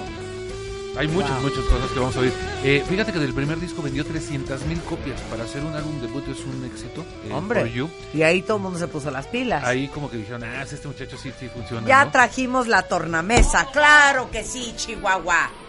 Para Pero- ponerles cosas que no van a escuchar en ningún lado de Prince porque son joyas que tiene Mario Lafontán en vinil, literal. En lo que ponemos la tornamesa y oímos eso, ¿qué te parece si nos vamos al segundo disco de Prince?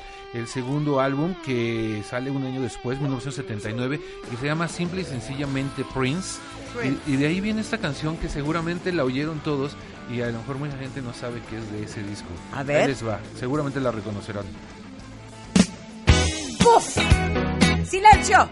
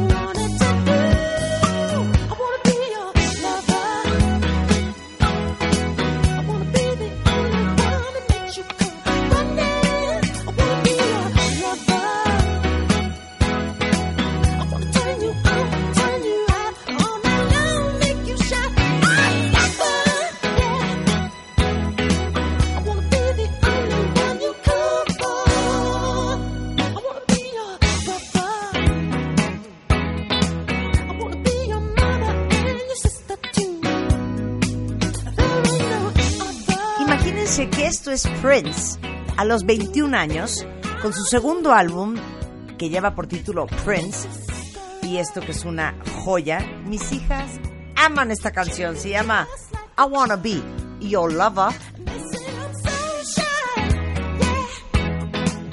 ¿Super qué es? Super Michael Jackson, pero Super Earth, Wind and Fire. Suena, pero suena super- cañón a- Jackson. a Michael Jackson. Suena mucho a Michael, pero yo creo que es previo a que, al Michael que nosotros conocemos. Yo creo que Michael Es recibió influencia revés. de Prince. Sí. A pesar de que eran enemigos y que se sabía que nun- solo coincidieron una vez en un escenario. ¿No eran amigos? Cero, No, se odiaban. cero, se odiaban a muerte. Bueno, espérate. Corrección.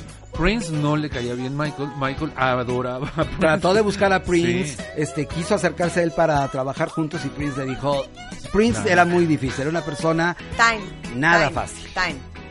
Time. Ponle pausa. Muy mal Michael, ¿eh? De no haber, de no haber querido participar. Digo, muy mal, Prince. Prince. Muy mal Prince. Sí, claro. Eh, los reyes son ¿Lo vamos a soberbios. respetar? porque Dios lo tiene en su santa gloria. Pero muy mal, Prince. Es lo único que quería decir. Qué pelado. Qué pelado. No sé, qué pelado. Fíjate que era tal el... el, ¿Quién es este, uno para decirle no a Michael? pues, ¿Quién es Prince, uno? era Prince. pesado, ¿eh?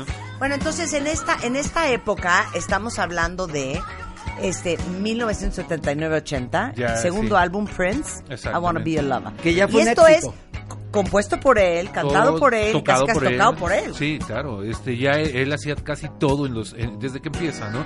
Es más, desde el- este disco del que hablaba Mario antes de que firmaran eh, el contrato, eh, tiene dos invitados que tocan un instrumento y él toca los otros 52 instrumentos, ¿no? De cada uno de los instrumentales. Qué bárbaro. Sí. Con esto hacemos una pausa, regresando más de este viernes de música, celebrando, hijo, los dos años de la muerte de Prince en W Radio.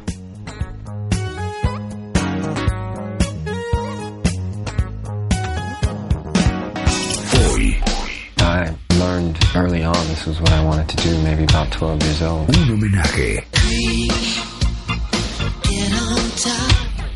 Prince con Marta de Baile. Keep busting. Ya regresamos. Estás escuchando lo mejor de Marta de Baile. Regresamos. Prince, Keep busting. la leyenda. Con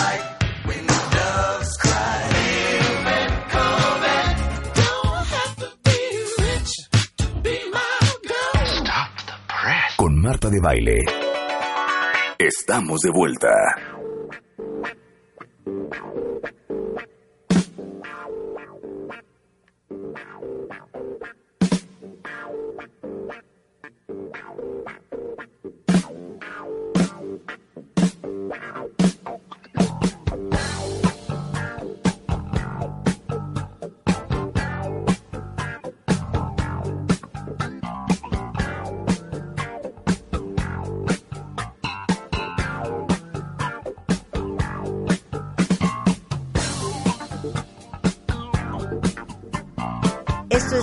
1977, un disco que es una reliquia y que evidentemente podríamos decir que casi solo tiene Mario Lafontán y es Minneapolis Genius, 94 East. Y es Prince. Hoy que estamos conmemorando su muerte, mañana 21 de abril de hace dos años, con Benjamín Salcedo, editor de la revista Rolling Stone en México, y Mario Lafontán. ¿Qué es esto? Es un EP instrumental en el cual se hace acompañar de Pepe Willy, que era un pariente que fue quien lo metió al mundo de la música, y Andrés Simone, que es bien sabido que era su mejor amigo, compañero de él, parte de The Revolution en algún momento. Y este son jams en los cuales él toca las guitarras y los sintetizadores, Andrés Simone como siempre el bajo, Pepe Willy los teclados. Y son seis piezas instrumentales, esto se llama If You Feel Like Dancing. Está delicioso, ¿eh? es el Delicioso. jam, pero también es un antecedente directo del acid jazz, o sea, de verdad es increíble toparse con que Prince era tan visionario que sin darse cuenta estaba inventando nuevos sonidos. Benjamín tenía un dato que es muy importante para los que tienen la comparación entre Michael Jackson y Prince. Ambos son genios, pero Michael no tocaba instrumentos. Entonces tú cuéntales esa Eh, anécdota. eh, bueno, eh, es un dato curioso. Ahorita que, que pusimos las dos canciones del For You y del Prince, eh, Marta Rebe, que decían que suena muy Michael Jackson, cuando habían salido esos dos discos, Michael todavía no salía con Off the Wall, que fue el primer disco que hizo con Quincy Jones y el que todo mundo ya conocimos el estilo de Michael como tal. Claro. Entonces fue un poco anterior estas canciones de Eh, Prince. Dejando Michael Motown, perdón que te interrumpa, Sí. y entrando en Epic. que fue era un Michael absolutamente diferente. Exacto. Nada que ver el Michael anterior a Off the Wall al Michael que conoce eh, obviamente a Quincy Jones, ¿no? Exactamente, Entonces- es el, el que venía con eh, eh, Rock With You, Don't Stop Till You Get Enough, ese es el Off the Ese Wall. es- exactamente. Pues Prince estaba antes haciendo esto, así es que Prince tiene pues un mérito, los ambos tienen mérito. Bueno, pero lo- yo creo que más que una competencia, los más afortunados éramos los que oíamos a los dos y teníamos los discos de ambos y podíamos escuchar toda la música que generaban. Para 1980 saca un tercer disco, Prince. Eh, el disco se llama Dirty Mind, eh, también bastante sugestiva la portada, sale con ropa interior nada más, una pañoleta y un saco. Y de Y ahí hay- liguero, y liguero. Es que eso no se ve en el, en el CD, solo tú que despliegas el, el LP. Vamos a escuchar esta canción que seguramente también la reconocerán rápidamente. ¿Les parece?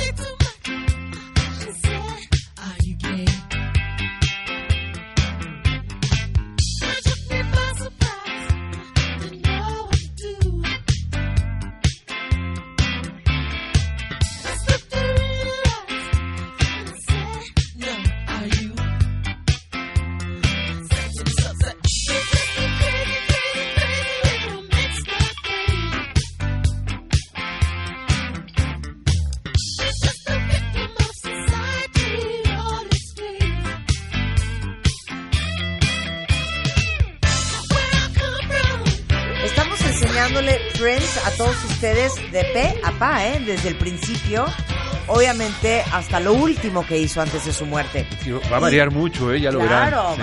va a variar mucho. Y les digo una cosa, pues queremos enriquecer este viernes de música para ustedes, trayendo gente que sí conoció a, a Prince.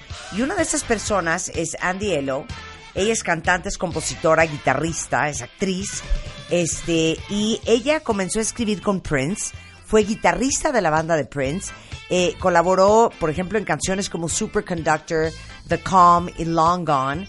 Y la tenemos en el teléfono. Hello, Andy. Good morning. Good morning. It's great to talk to you. Thank you for taking the call. Oh, thank you so much for having me. Well, this is literally a homage that we're doing today, like two and a half hours long, and we're, you know, talking about Prince and playing the music ever since the 1970s. Wow, yes. Oh, that's so awesome. So tell us, like, when did you meet Prince? How did he discover you? How did you discover him? Um, and, and, and tell us, like, the most incredible story that you can share about Prince with the audience. Well, I I grew up in Cameroon, West Africa, and so I I, I didn't really listen to a lot of Prince's music growing up. Yeah. Um, when I moved to the states, I I kind of I started getting exposed to his music a little more. Um, and I knew as an artist, as I started getting more into my creativity and being an, a singer and a songwriter, I I learned more about him because of everything he, you know, was doing and had done, and his own struggles as an artist. Yeah. So that was kind of my first introduction to him. Okay, so let me translate that. Eh, eh, Andy creció en Camerún, ¿ok? Y dice que, bueno, ob- obviamente creciendo en África eh, tenía muy poca exposición y no conocía la música de Prince. Pero cuando ella se mueve, a la- se muda a los Estados Unidos, es cuando entra en contacto y empieza a conocer pues toda la obra este, musical de Prince y todo lo que había logrado y obviamente todos los retos y todos los obstáculos que había brincado este, para, para hacer la música que hacía y para convertirse en el artista que él se, eh, en el que él se convirtió y que ese fue como el primer gran contacto con Prince. Ok, translation done, go ahead. Thank you. You're welcome. um, but I, I released my first record uh, in 2009, and I was approached to do a special for that record by um, the Africa Channel. They they feature African artists, and about a couple years later, they reached out to me and said, "Hey, we're working with Prince now, and we love your music, and obviously we love Prince and his music, and we think there might be a, a good kind of connection there. And so they they kind of brought us together. And then you met him? And so they invited me to one of his concerts, and that night I they made it happen. I met him. He listened to some of my music, and uh, invited me uh, to his after party at, at his house, his famous after parties, and uh, asked me to jump on stage because at these after parties his band was would also play. Andy! And Andy! Andy! This is a very big deal. I know it's kind of crazy as I'm telling it. I'm just like, this doesn't feel real. O sea, like, Prince is telling you, you know what, I like your music, hop on stage. Es que dice que ella estaba, eh, que hizo un álbum eh, y, y que pasaba en un canal africano y que tenía contactos ahí, que de repente ellos trabajaban con Prince y le dijeron a ella, ¿sabes qué? ¿Sabes qué? Ahora sí que le dijeron, ¿Sabes qué? ¿sabes qué, Andy? Tu música y la de Prince me late que checa mucho. Los presentaron, la llevaron a un concierto de Prince, los presentaron, Prince oyó la música de Andy y de repente le dijo, oye, pues ¿por qué no te subes al escenario? Y ahí es donde yo interrumpí, dije, Andy, this is a big deal. So he says this to you, and what do you do? well, I mean, I I said yes. Like there there was not even a moment to to to Yeah, to worry or hesitate, to, yeah. to get no. You know this this is a legend asking you if um if you want to hop on stage and do a song. Yeah. And I think I think this was a test, you know, to see okay, are you really are you really about, you know, being an artist? Are you really serious? And um I had been doing open mics, I had been performing and writing, so this was the moment that I, I had been preparing for. Wow. Entonces, o- obviamente dice que cuando Prince le dice que se suba al escenario a tocar, dice, o sea, no hubo momento ni para ponerse nerviosa, ni para dudar, ni para preguntar, o sea, se subió y dice que se dio cuenta que todo lo que ella había hecho en su carrera, de los palomazos, de improvisaciones, pues era para prepararla para un momento como ese. And what, do you remember that, what song that was? Yes, um, I did. I did. Let's get it on. I believe. Let's Uh, Get It On. Let's Get It On?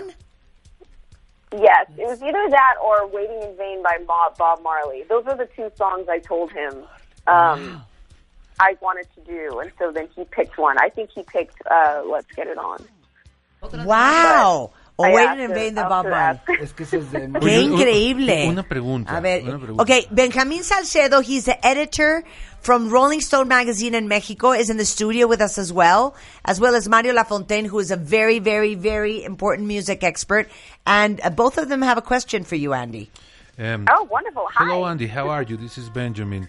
Um, Ay, me gustó, ¿eh? okay. ¿Qué tal? Ligando, ¿eh? Okay. This is How are you? Benjamin. How are you? So he's like hitting on, he's like hitting on you via radio. Of course not. I love it. I love it. Don't don't fight, guys. That it's okay. I want to know how hard it is for a guitarist to play with one of the most important and the best guitarists in the world, like Prince.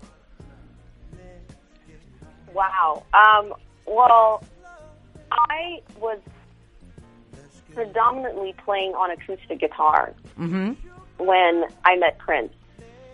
And he exposed me to more electric guitar playing and rhythm playing. From my beginning of playing guitar, I was just playing by myself. And, or if I was playing in a band, I was just kind of, um, playing my own songs, you know, and not not really thinking about how do I fit in with a band, how do I play this specific part that adds to the whole arrangement. Yeah. And I mean, it was terrifying. Yes, of course. Es que le preguntó Benjamín que cómo era tocar, o sea, siendo guitarrista, tocar con uno de los mejores guitarristas de, de toda la historia. Y dice que ella estaba acostumbrada a tocar guitarra acústica y que, y que realmente eh, Prince la introdujo a la guitarra eléctrica y que al final, este, pues tratar de integrarte a la banda y medio sonar bien. O sea que aterrador. Aterrador, aterrador. But was he like really nice to you or was he like, Andy, that is not the way you need to do it. Do it again. Now do it again. Now say, do it again. That was Rick No. James, right? no, he was he was very nice about it, and that's that's one of the biggest things I, I really can say about him is he loved teaching. He loved being a mentor. He he loved being that person that creates this environment that you feel supported and and you want to learn. You want to be the best artist and the best musician uh, you can be, Wow, he- you know when you're around him. Yeah, he was a great mentor. And- That's what you're saying. Yeah. I mean, he taught me chords that I didn't know. He taught me how to play certain chords uh, uh, better. um, He taught me harmor- harmonic chords Mm-hmm. um, that would complement him when he's playing. So, yeah, I and I was I was ready, and I I was very obviously I wanted to learn from somebody who Wow. was such uh, a genius. How long were you with him? I played in the band for about two years, um, and so about two and a half years, and we worked on my second record, Superconductor, together. But even after I left the band, there were songs that he and I had written together and and sang together that were released um, after that and were released on his most re- uh, recent records. Wow, let, let me translate all that. Es que le estábamos Okay. preguntando que, que le dije yo que si era como furioso de Andy, otra vez, eso está muy mal, otra vez vuelve a repetir, otra vez vuelve a repetir. Dice que no, que era buenísimo y que realmente creaba un ambiente en donde eh, la gente se sentía con la como como la confianza de verdaderamente aprender y desarrollarse y crecer y que él era un gran mentor y que le enseñó acordes que ella no conocía, eh, acordes y armonías eh, diferentes a las que ella normalmente tocaba y que realmente fue un gran maestro y que inclusive aunque ella estuvo dos años y medio más o menos con la banda, cuando ella se salió, las canciones que escribieron juntos, eh, todavía él colaboró en el disco de ella que se llama Super Connected y pues siempre estuvieron super conectados. Andy, Andy, where are you right now? Andy, I mean, don't you love it? I sound like your mother. Andy, I know. I'm like, am I in trouble? Uh, uh, where are you right now? I'm in Los Angeles. Okay, perfect. So you hear Spanish all the time. So I, I assume you will understand what I'm going to ask you. Andy, Oh, okay. confiesa, Sí. confess. Did you kiss uh. Prince? Or, fro- or a frog. Andy, Andy, Andy, God is watching you and Princess too. And God is one of us as princess. can, can I ask a little question? Sí, claro, Mario vas a hacer Hello, sweetie. This is Mario Lafontaine. I'm a huge Prince fan, and it's uh, such a honor to have you with us talking about this genius. Uh, I would like to know, honey, uh, girls are very important in Prince work. So uh, if we think in Wendy and Liza, or in Sheila E., or Vanity, or Apollonia Cotero, Apollonia. or there's a lot of uh, uh, Jill Scott, Ma- Mavis Staples, Ingrid. uh, Ingrid, Ingrid Chavez. Uh, how, do Andy, you- Andy. How, how did Prince change your life? Wow. Este se fue con todo. Que cómo le cambió la vida a Prince, dice. Besides the kiss. Where, where I know. I where do I begin? I, I would not be the artist I am today w- without uh, without him. Um, he he he changed my life completely. I became uh, aware of, of what it takes to be successful, and and also watching him. He was somebody who who lived, breathed, um, embodied creativity and music 24 7. That he was music. He is music. Um, and being around that really showed me okay, that's that's what it is. That's that's the goal as an artist is to really is just to be music 24/7 to to live it and Wow. having that standard of artistry is something that continues to motivate me every day and inspires me to keep working at my craft. Qué increíble. What a great Oh. answer. What a great answer. Great answer. La pregunta era que en qué le cambió la vida Prince a, a Andy Aiello. Y dice que, que por dónde empieza, que en todo. O sea, que realmente Prince era la absoluta representación de la creación musical 24 por 7. Y que era una persona verdaderamente entregada a la música eh, cada minuto de su vida.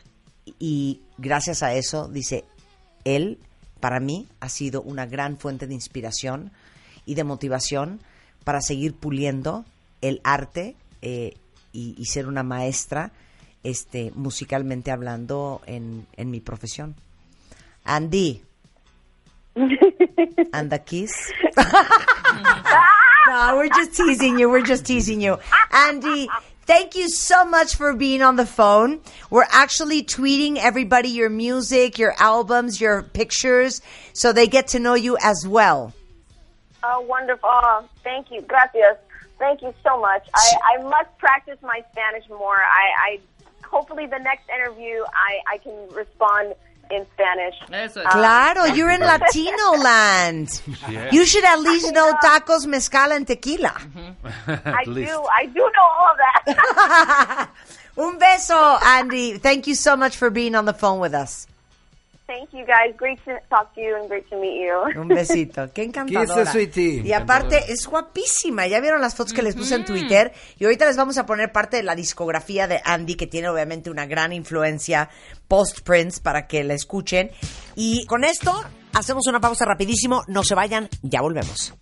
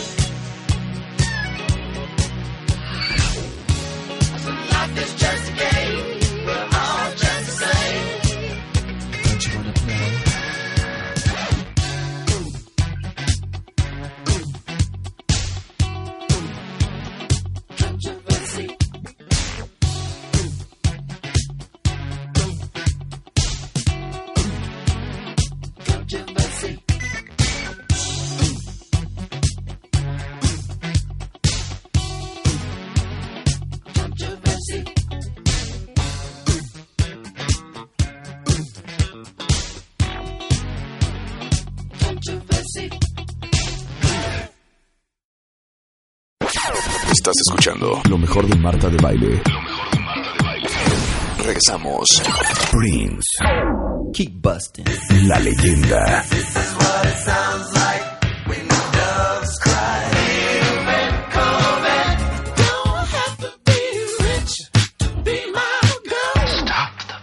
Con Marta de Baile.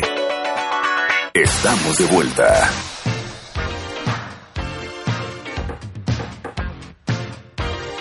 Creo que la muerte no se celebra, ¿no? No, no, no. Se Pero la música sí. Sí. Gracias por esa, por esa acotación a la cuenta Se conmemora dos años de la muerte de Prince y estamos pues con das- dos, dos grandes de la música, Mario Lafontán y Benjamín Salcedo. Eh, pues en Viernes de Recreo Musical Cuentavientes. Ya hablamos con eh, Andy Alo, que fue una guitarrista que trabajó durante dos años y medio con Prince. Eh, Nos contó intimidades. nos contó intimidades, Si nos no contó barbaridades. se la pared. Y adivinen qué. ¿Ya está? ¿Ya está? ¿Ya, está? Tengo a Ingrid Chávez en la línea. Ingrid Chávez, cuentavientes. Nada más para que se te quede el ojo cuadrado, Ricardo. Para que te enseñes. Ingrid Chávez es una gran poeta, vocalista, compositora, fotógrafa y de- inclusive fueron pareja en esa película, ¿se acuerdan de los ochentas que se llamaba Graffiti Bridge? Sí. ¿Cómo no? Y tenemos a Ingrid en el teléfono. Hello, Ingrid. Hello. I assume you speak Spanish. I don't speak Oh my Spanish. ¡Qué God. bárbara, Ingrid! No puede ser. Ingrid, So sad. what would your father say of this? I don't know, but my mother just didn't think it was important. I, I don't know. Ay, Dios mío. Oye, pero the last name Chavez is definitely Spanish. Oh, definitely. I my family, mother and father, New Mexico, all the way back to the 1600s. I mean, it's. Wow, long story. Oye, claro, de, de- le digo es que el apellido Chávez, pues más español no puede ser. Claro. Dice que claro, que su familia es de Nuevo México y data de los 1600. Well, it's great having you on the phone, Ingrid. Where are you? I am in Minneapolis. Ándale. Qué frío. A ver, she- está en Minneapolis. Ingrid, what are you doing? What are you doing there? Um, I'm just here going to parties and going to shows and just being a part of the big love fest going on here. Celebrating Prince. Yes, everybody's here. Just one big family, and um, they come here every year and just talk about Prince and they celebrate his life and his music. It's really amazing. How incredible. Es que está en Minneapolis, Minnesota, porque todos los años eh, hay una fiesta, este, bueno, los últimos dos años, justamente celebrando este, la vida y la obra de Prince, y ahí están todos. A ver, so what's going on this weekend in Minneapolis, and who's there? I mean, we're so far away, we Um, want to know. Yeah. um, let's see. I went to go see Jelly Bean play last night, and it was an amazing show. Um, let's see. Sheila E. is playing tomorrow. I think Esther Lex is here. Wow. Um, there's uh, just a bunch of different um, combination of musicians that have all played with Prince that um, come together for this, and then um, people who um, sung with him before. They have like solo shows here. You know, everyone gets to express themselves. Wow, how incredible. Es que le digo que estamos tan lejos de Minneapolis que qué está pasando este fin de semana que nos cuente el chisme y dice que están ahí, que ayer vio tocar a John Jellybean Benítez, que fue novio de Madonna. Sí, sí, sí, el que, que produjo el Everybody, el- claro. el primer disco. El primer disco de Madonna que tocó ayer, que por ejemplo sabe que mañana va a tocar Sheila E., que fue una gran percusión, es una gran percusionista. en toda su trayectoria. En toda Exacto. la, la- la obra de Prince aparece. su Exacto. Musical y personal. Y, de una familia inmensa, claro. de un legado. Y tremendo. bueno, que ahí estuvo, bueno, que ahí están muchas muchas personas este muy cercanas a él y que quieren celebrarlo. Ingrid, could you tell the audience like the best and most memorable moment that you can remember with Prince? Uh, let me see. I think the night that I met him was the most memorable. All right, tell us um, the story. Well, I um, was at a, a nightclub here in Minneapolis, and the little club that on Tuesday nights everybody would go and dance. And I was there, and he came, and he um, kept looking at me. So I sent him a note, and No, what did the then note say? Ingrid, what did the note say? Ingrid. okay, okay, I'll tell you what the note. Okay, what did the note say? Says- okay, it says, "Hi, remember me? Probably not, but that's okay because we've never met. Ah, Wow, I love it when you smile. I love it when you smile. Yeah. Uh-huh. And so I sent the note to him, and he asked me to come over and sit with him. And that was um, during Sign of the Times. I think that was the period when he wore the little mirror hearts on his wrist. Mhm. And um, he took the one off of his wrist and he put it on my wrist. And we sat there. He asked me what my name was, and I told him that my name was Gertrude. and I asked him what his name was, and he said his name was Dexter Uh-huh. and um, that was the that was who we called each other from that point on. I was Gertrude and he was Dexter, and um, he asked me if I wanted to go to to Paisley Park, and so I said sure. So we got in the car and he drove me to Paisley Park, and that was the first time I ever spent time with him, and the rest is history. Wow, what a great story. Thank you so much for sharing. Es que le digo que cuál es la historia más memorable que nos pueda contar y me dijo, pues yo creo que la historia más memorable es el día que lo conocí. Y nos hizo una confesión bien fuerte. Estaban en un club, era un martes, ahí en Minneapolis, y de repente ella estaba y Prince no la dejaba de ver. Y entonces ella se armó de pantalones y le mandó una nota. Y entonces le dije, ¿qué decía la nota? Y la nota decía, hola, este, ¿te acuerdas de mí? Probablemente no, porque no nos conocemos, pero quiero decirte que me encanta cada vez que sonríes. Wow. Entonces, muy abusada la Ingrid. That was a smart move, Ingrid, with that note. Y entonces él le le dice que venga a la mesa. Entonces sienta, y era la época del disco de Sino Times, que él tenía unos corazones en las muñecas, se quitó uno y se lo puso a ella, y le dijo, ¿cómo te llamas? Entonces ella, por hacerse la graciosa, no le dijo, me llamo Ingrid, le dijo, me llamo Gertrudis. Y entonces le dijo, ¿y tú cómo te llamas? Y él le dijo, yo me llamo Dexter. Y desde ese punto en adelante, así se llamaban, Gertrudis y Dexter. Y le invitó a Paisley Park. Fueron esa noche a Paisley Park. Ya lo demás no se lo voy a preguntar porque aquí no somos un programa puerco morboso de cuarta. Pero dice que el resto es historia. Pero yo sí quisiera preguntarle A algo, ver. porque eh, musicalmente... Es que le tengo que decir con quién estoy. Ok, ok, ok. So we're on the show since 10 in the morning, Ingrid, celebrating Prince.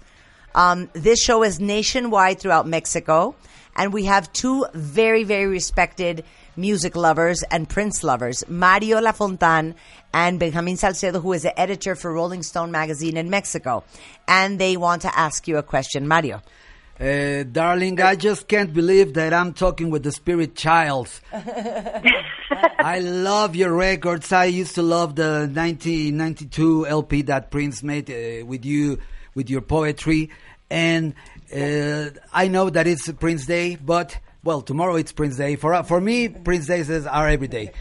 But uh, you were close to other genius, to David Sylvian, uh, an English Yes. Very important uh, uh, person to the music show. Uh, so I would like to ask you.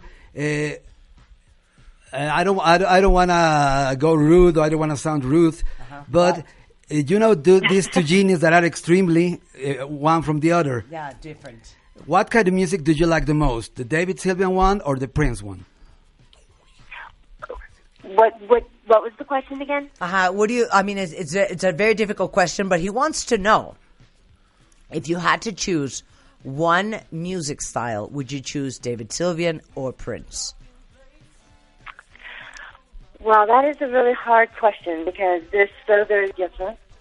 Um, I think because um, David's music has always resonated um, with me from uh, you know the very beginning, like in the Japan, and then into his um, you know his solo career.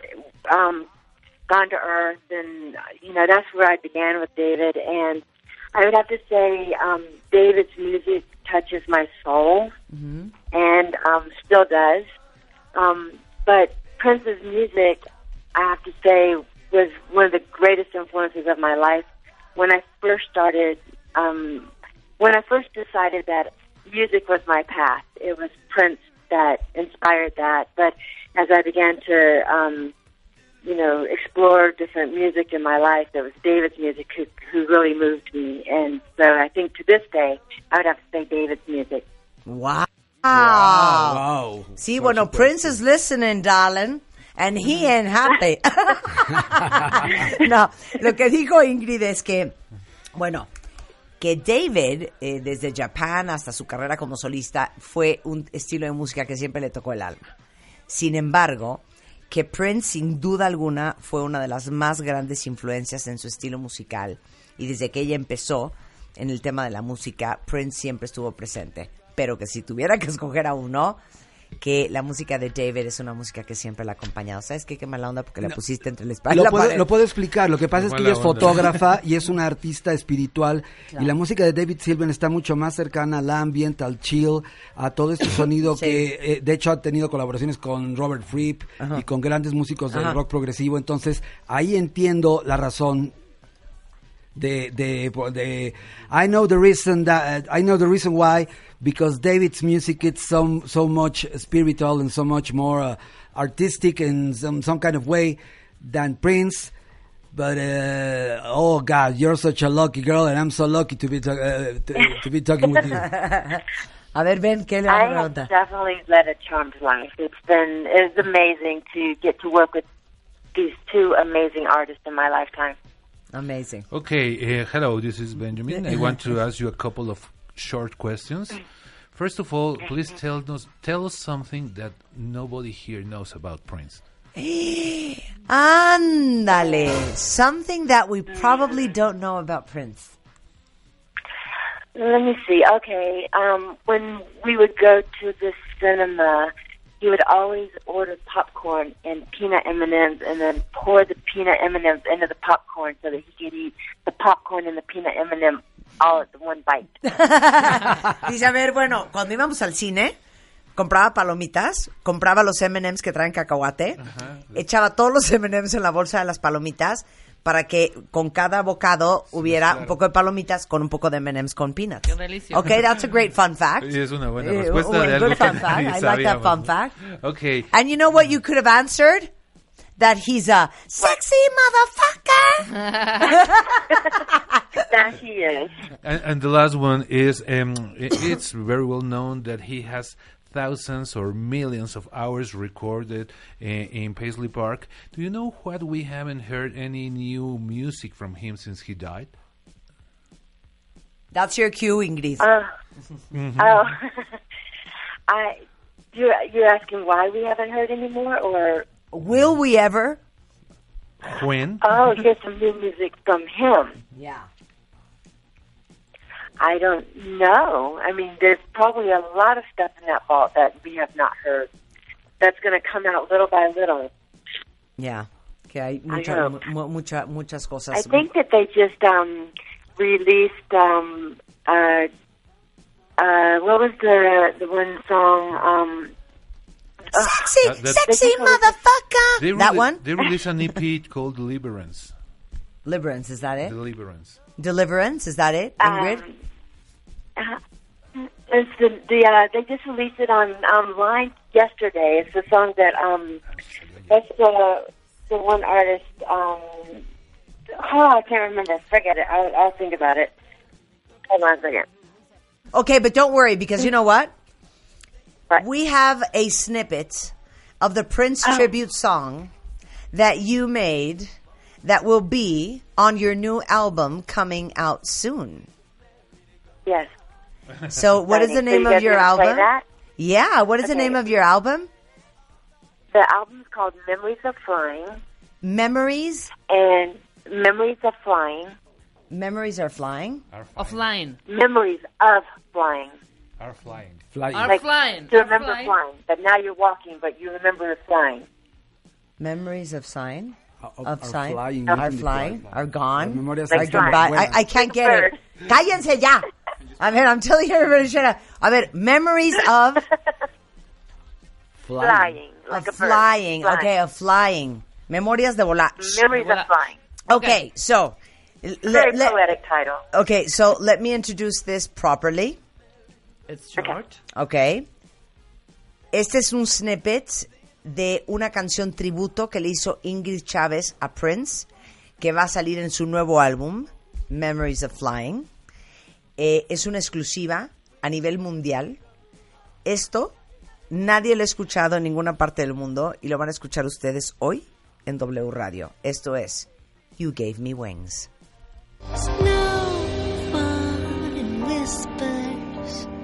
Truth is, God is here.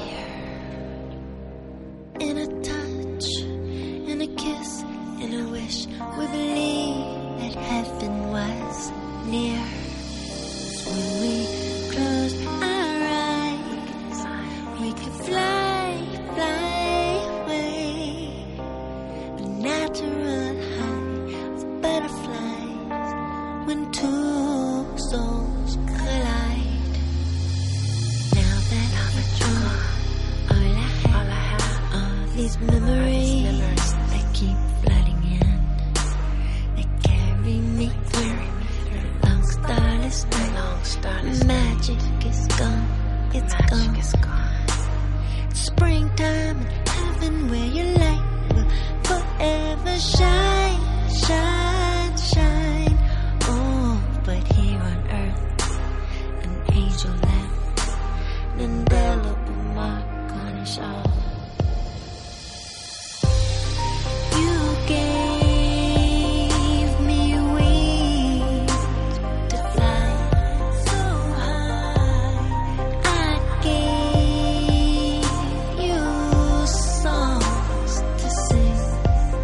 Is amazing, Ingrid. Aplauso para Ingrid Chavez. It chills to my bones. Such a great World song. exclusive en W Radio. So this is your homage to Prince. Yeah. You gave me wings. Um, yeah, yeah. Um, the day that he passed away, I have, I was, before I heard the news that he, that he was gone, that I had already decided that I had this piece of music that I wanted to write to, and so when I go to um, write a new song, a lot of times I will drive in the car and listen, and so on the way out, a friend of mine called and asked me had I heard the news, and um, I hadn't, obviously, and so I decided to go ahead and take the ride, even though now I was going to carry this this really sad news with me um, on this drive. But I had this piece to write to, and this was the song that was written on the very day. Wow. So it's very it's very loaded with a lot of emotion, a lot of gratitude, and a lot of um, just love Wow. in memory of this amazing being that was a part of my life who who changed the course of my life dramatically upon meeting him. So Well, we are so, so, so very grateful for you sharing this piece of your heart with us. thank you for playing it. Thank you, Ingrid. And this is on the new album that is coming out when? Um, we just got it out of mastering, so in the next couple of months, it'll be the beginning of summer. It'll be out. Wow, fantastic. Ingrid, it was fantastic talking to you. Thank you so much. And we send Ah, you, you. a big kiss, a big hug, because we know this weekend is tough for you as well. Yes, thank you very much. You're a beautiful, super beautiful extra. Guapísima. Bye, You're- Ingrid. you're Te queremos, Ingrid, te queremos. Bye. Bye. Bye, Qué bonito. Oye, jefa linda, yo quería atreverme a decir que vamos a dejar en tu Spotify, en tu cuenta, eh, todo, eh, 10 covers de Prince hechos, eh, de- que Prince hace a, otras, a otros artistas y 10 artistas que hicieron hits número uno de Prince como Cindy Lauper, como Madonna, como Chaka Khan, Bien. como Tom Jones. Y también dejaré las 20 canciones que para mí son las 20 mejores de Prince y las del maestro Benjamín Salcedo. Gracias, gracias, Mario, por tu cariño. generosidad Y la y tuya, tu amor, amistad. Por tu ser tan y tu compartido, amor. Mario. ¿Y Qué saben qué? Y también Benjamín. Pero por su Pero- generosidad pero yo no y su amistad, Su ¿no? amistad. Que nos va a traer música que nos va a dar felicidad. Y lo vamos a poner en nuestro Spotify. Eso es. ¿Ok? Benjamín Salcedo. muchis- Ah, bueno, Mario Lafontán la encuentran en Lafontán Touch en Twitter. Eh, Benjamín Salcedo, di- editor de la revista Rolling Stone en México, que circula mensualmente. De venta en puestos de periódicos y tiendas de autoservicio para todo el melómano cuentaviente. Gracias, es un placer estar aquí y más hablar Siempre. de Prince. Es un gusto. Arroba Benjamín Salcedo y rollingstone.com.mx. Muchas gracias. Gracias chicos. a ti. Oigan, eh, un par de cosas que les tengo que decir antes de irnos, porque vamos a cerrar con la canción de Cuando los patos lloran. Así le dice Rebeca. Los, los perros. Cuando Cuando los los perros perros lloran. ladran. Y así cerramos este viernes de recreo en W Radio.